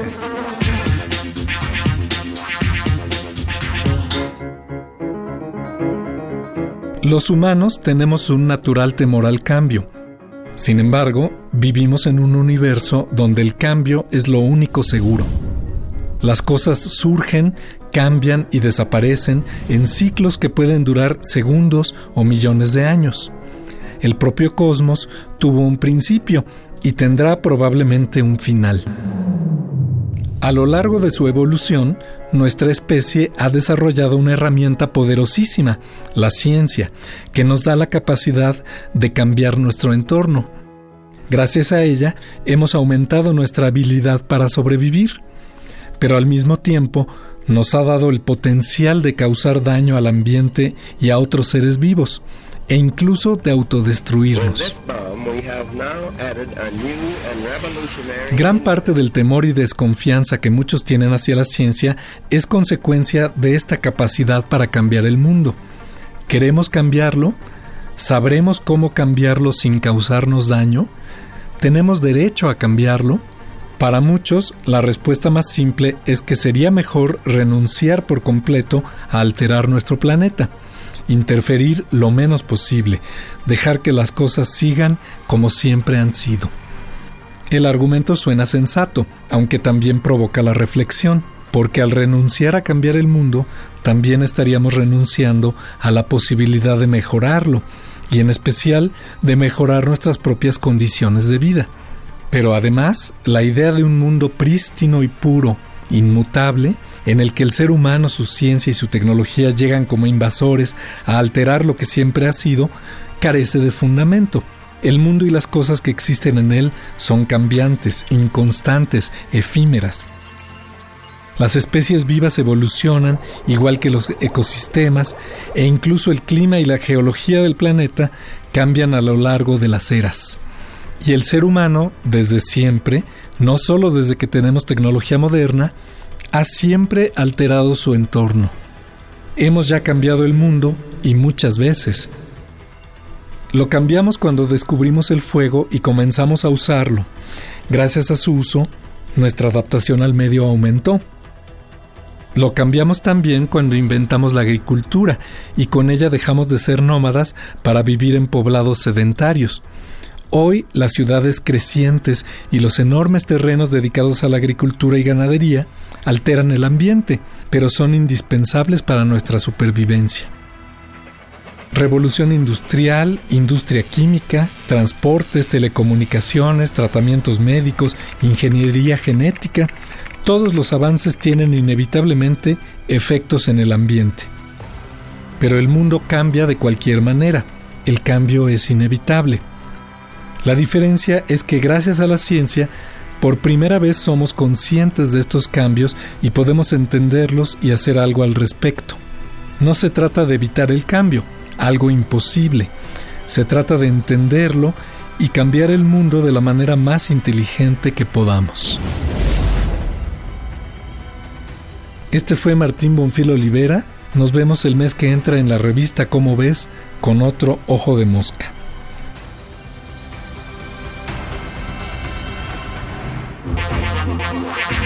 Ojo de Mosca. Una producción de la Dirección General de Divulgación de la Ciencia.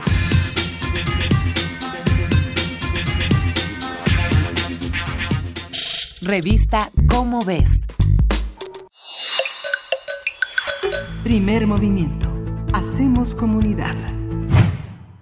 Yo soy Frida Saldívar Jiménez, productora de este espacio, y les doy y les agradezco su escucha. Estaremos de regreso con Berenice Camacho y Miguel Ángel Quemán en la conducción de este espacio el próximo lunes completamente en vivo. Escuchemos lo siguiente.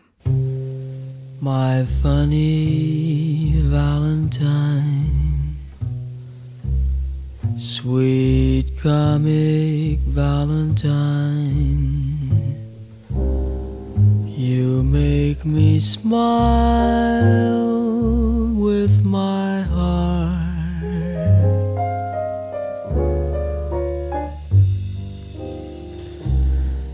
Your looks are laughable,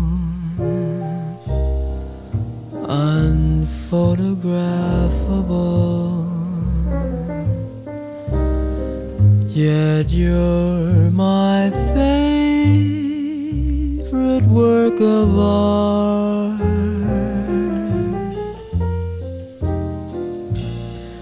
Is your figure less than Greek?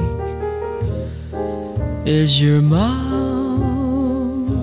a little weak when you open it to speak? Are you smart?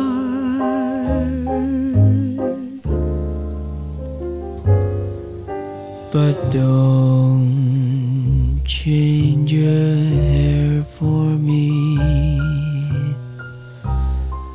Not if you care for me. Radio UNAM presentó Primer Movimiento. El mundo desde la universidad. Con Berenice Camacho y Miguel Ángel Quemain en la conducción, Frida Saldívar y Violeta Berber, producción, Antonio Quijano y Patricia Zavala, noticias, Miriam Trejo y Rodrigo Mota, coordinadores de invitados, Tamara Quirós, redes sociales, Arturo González y Socorro Montes, operación técnica. Locución, Tessa Uribe y Juan Stack.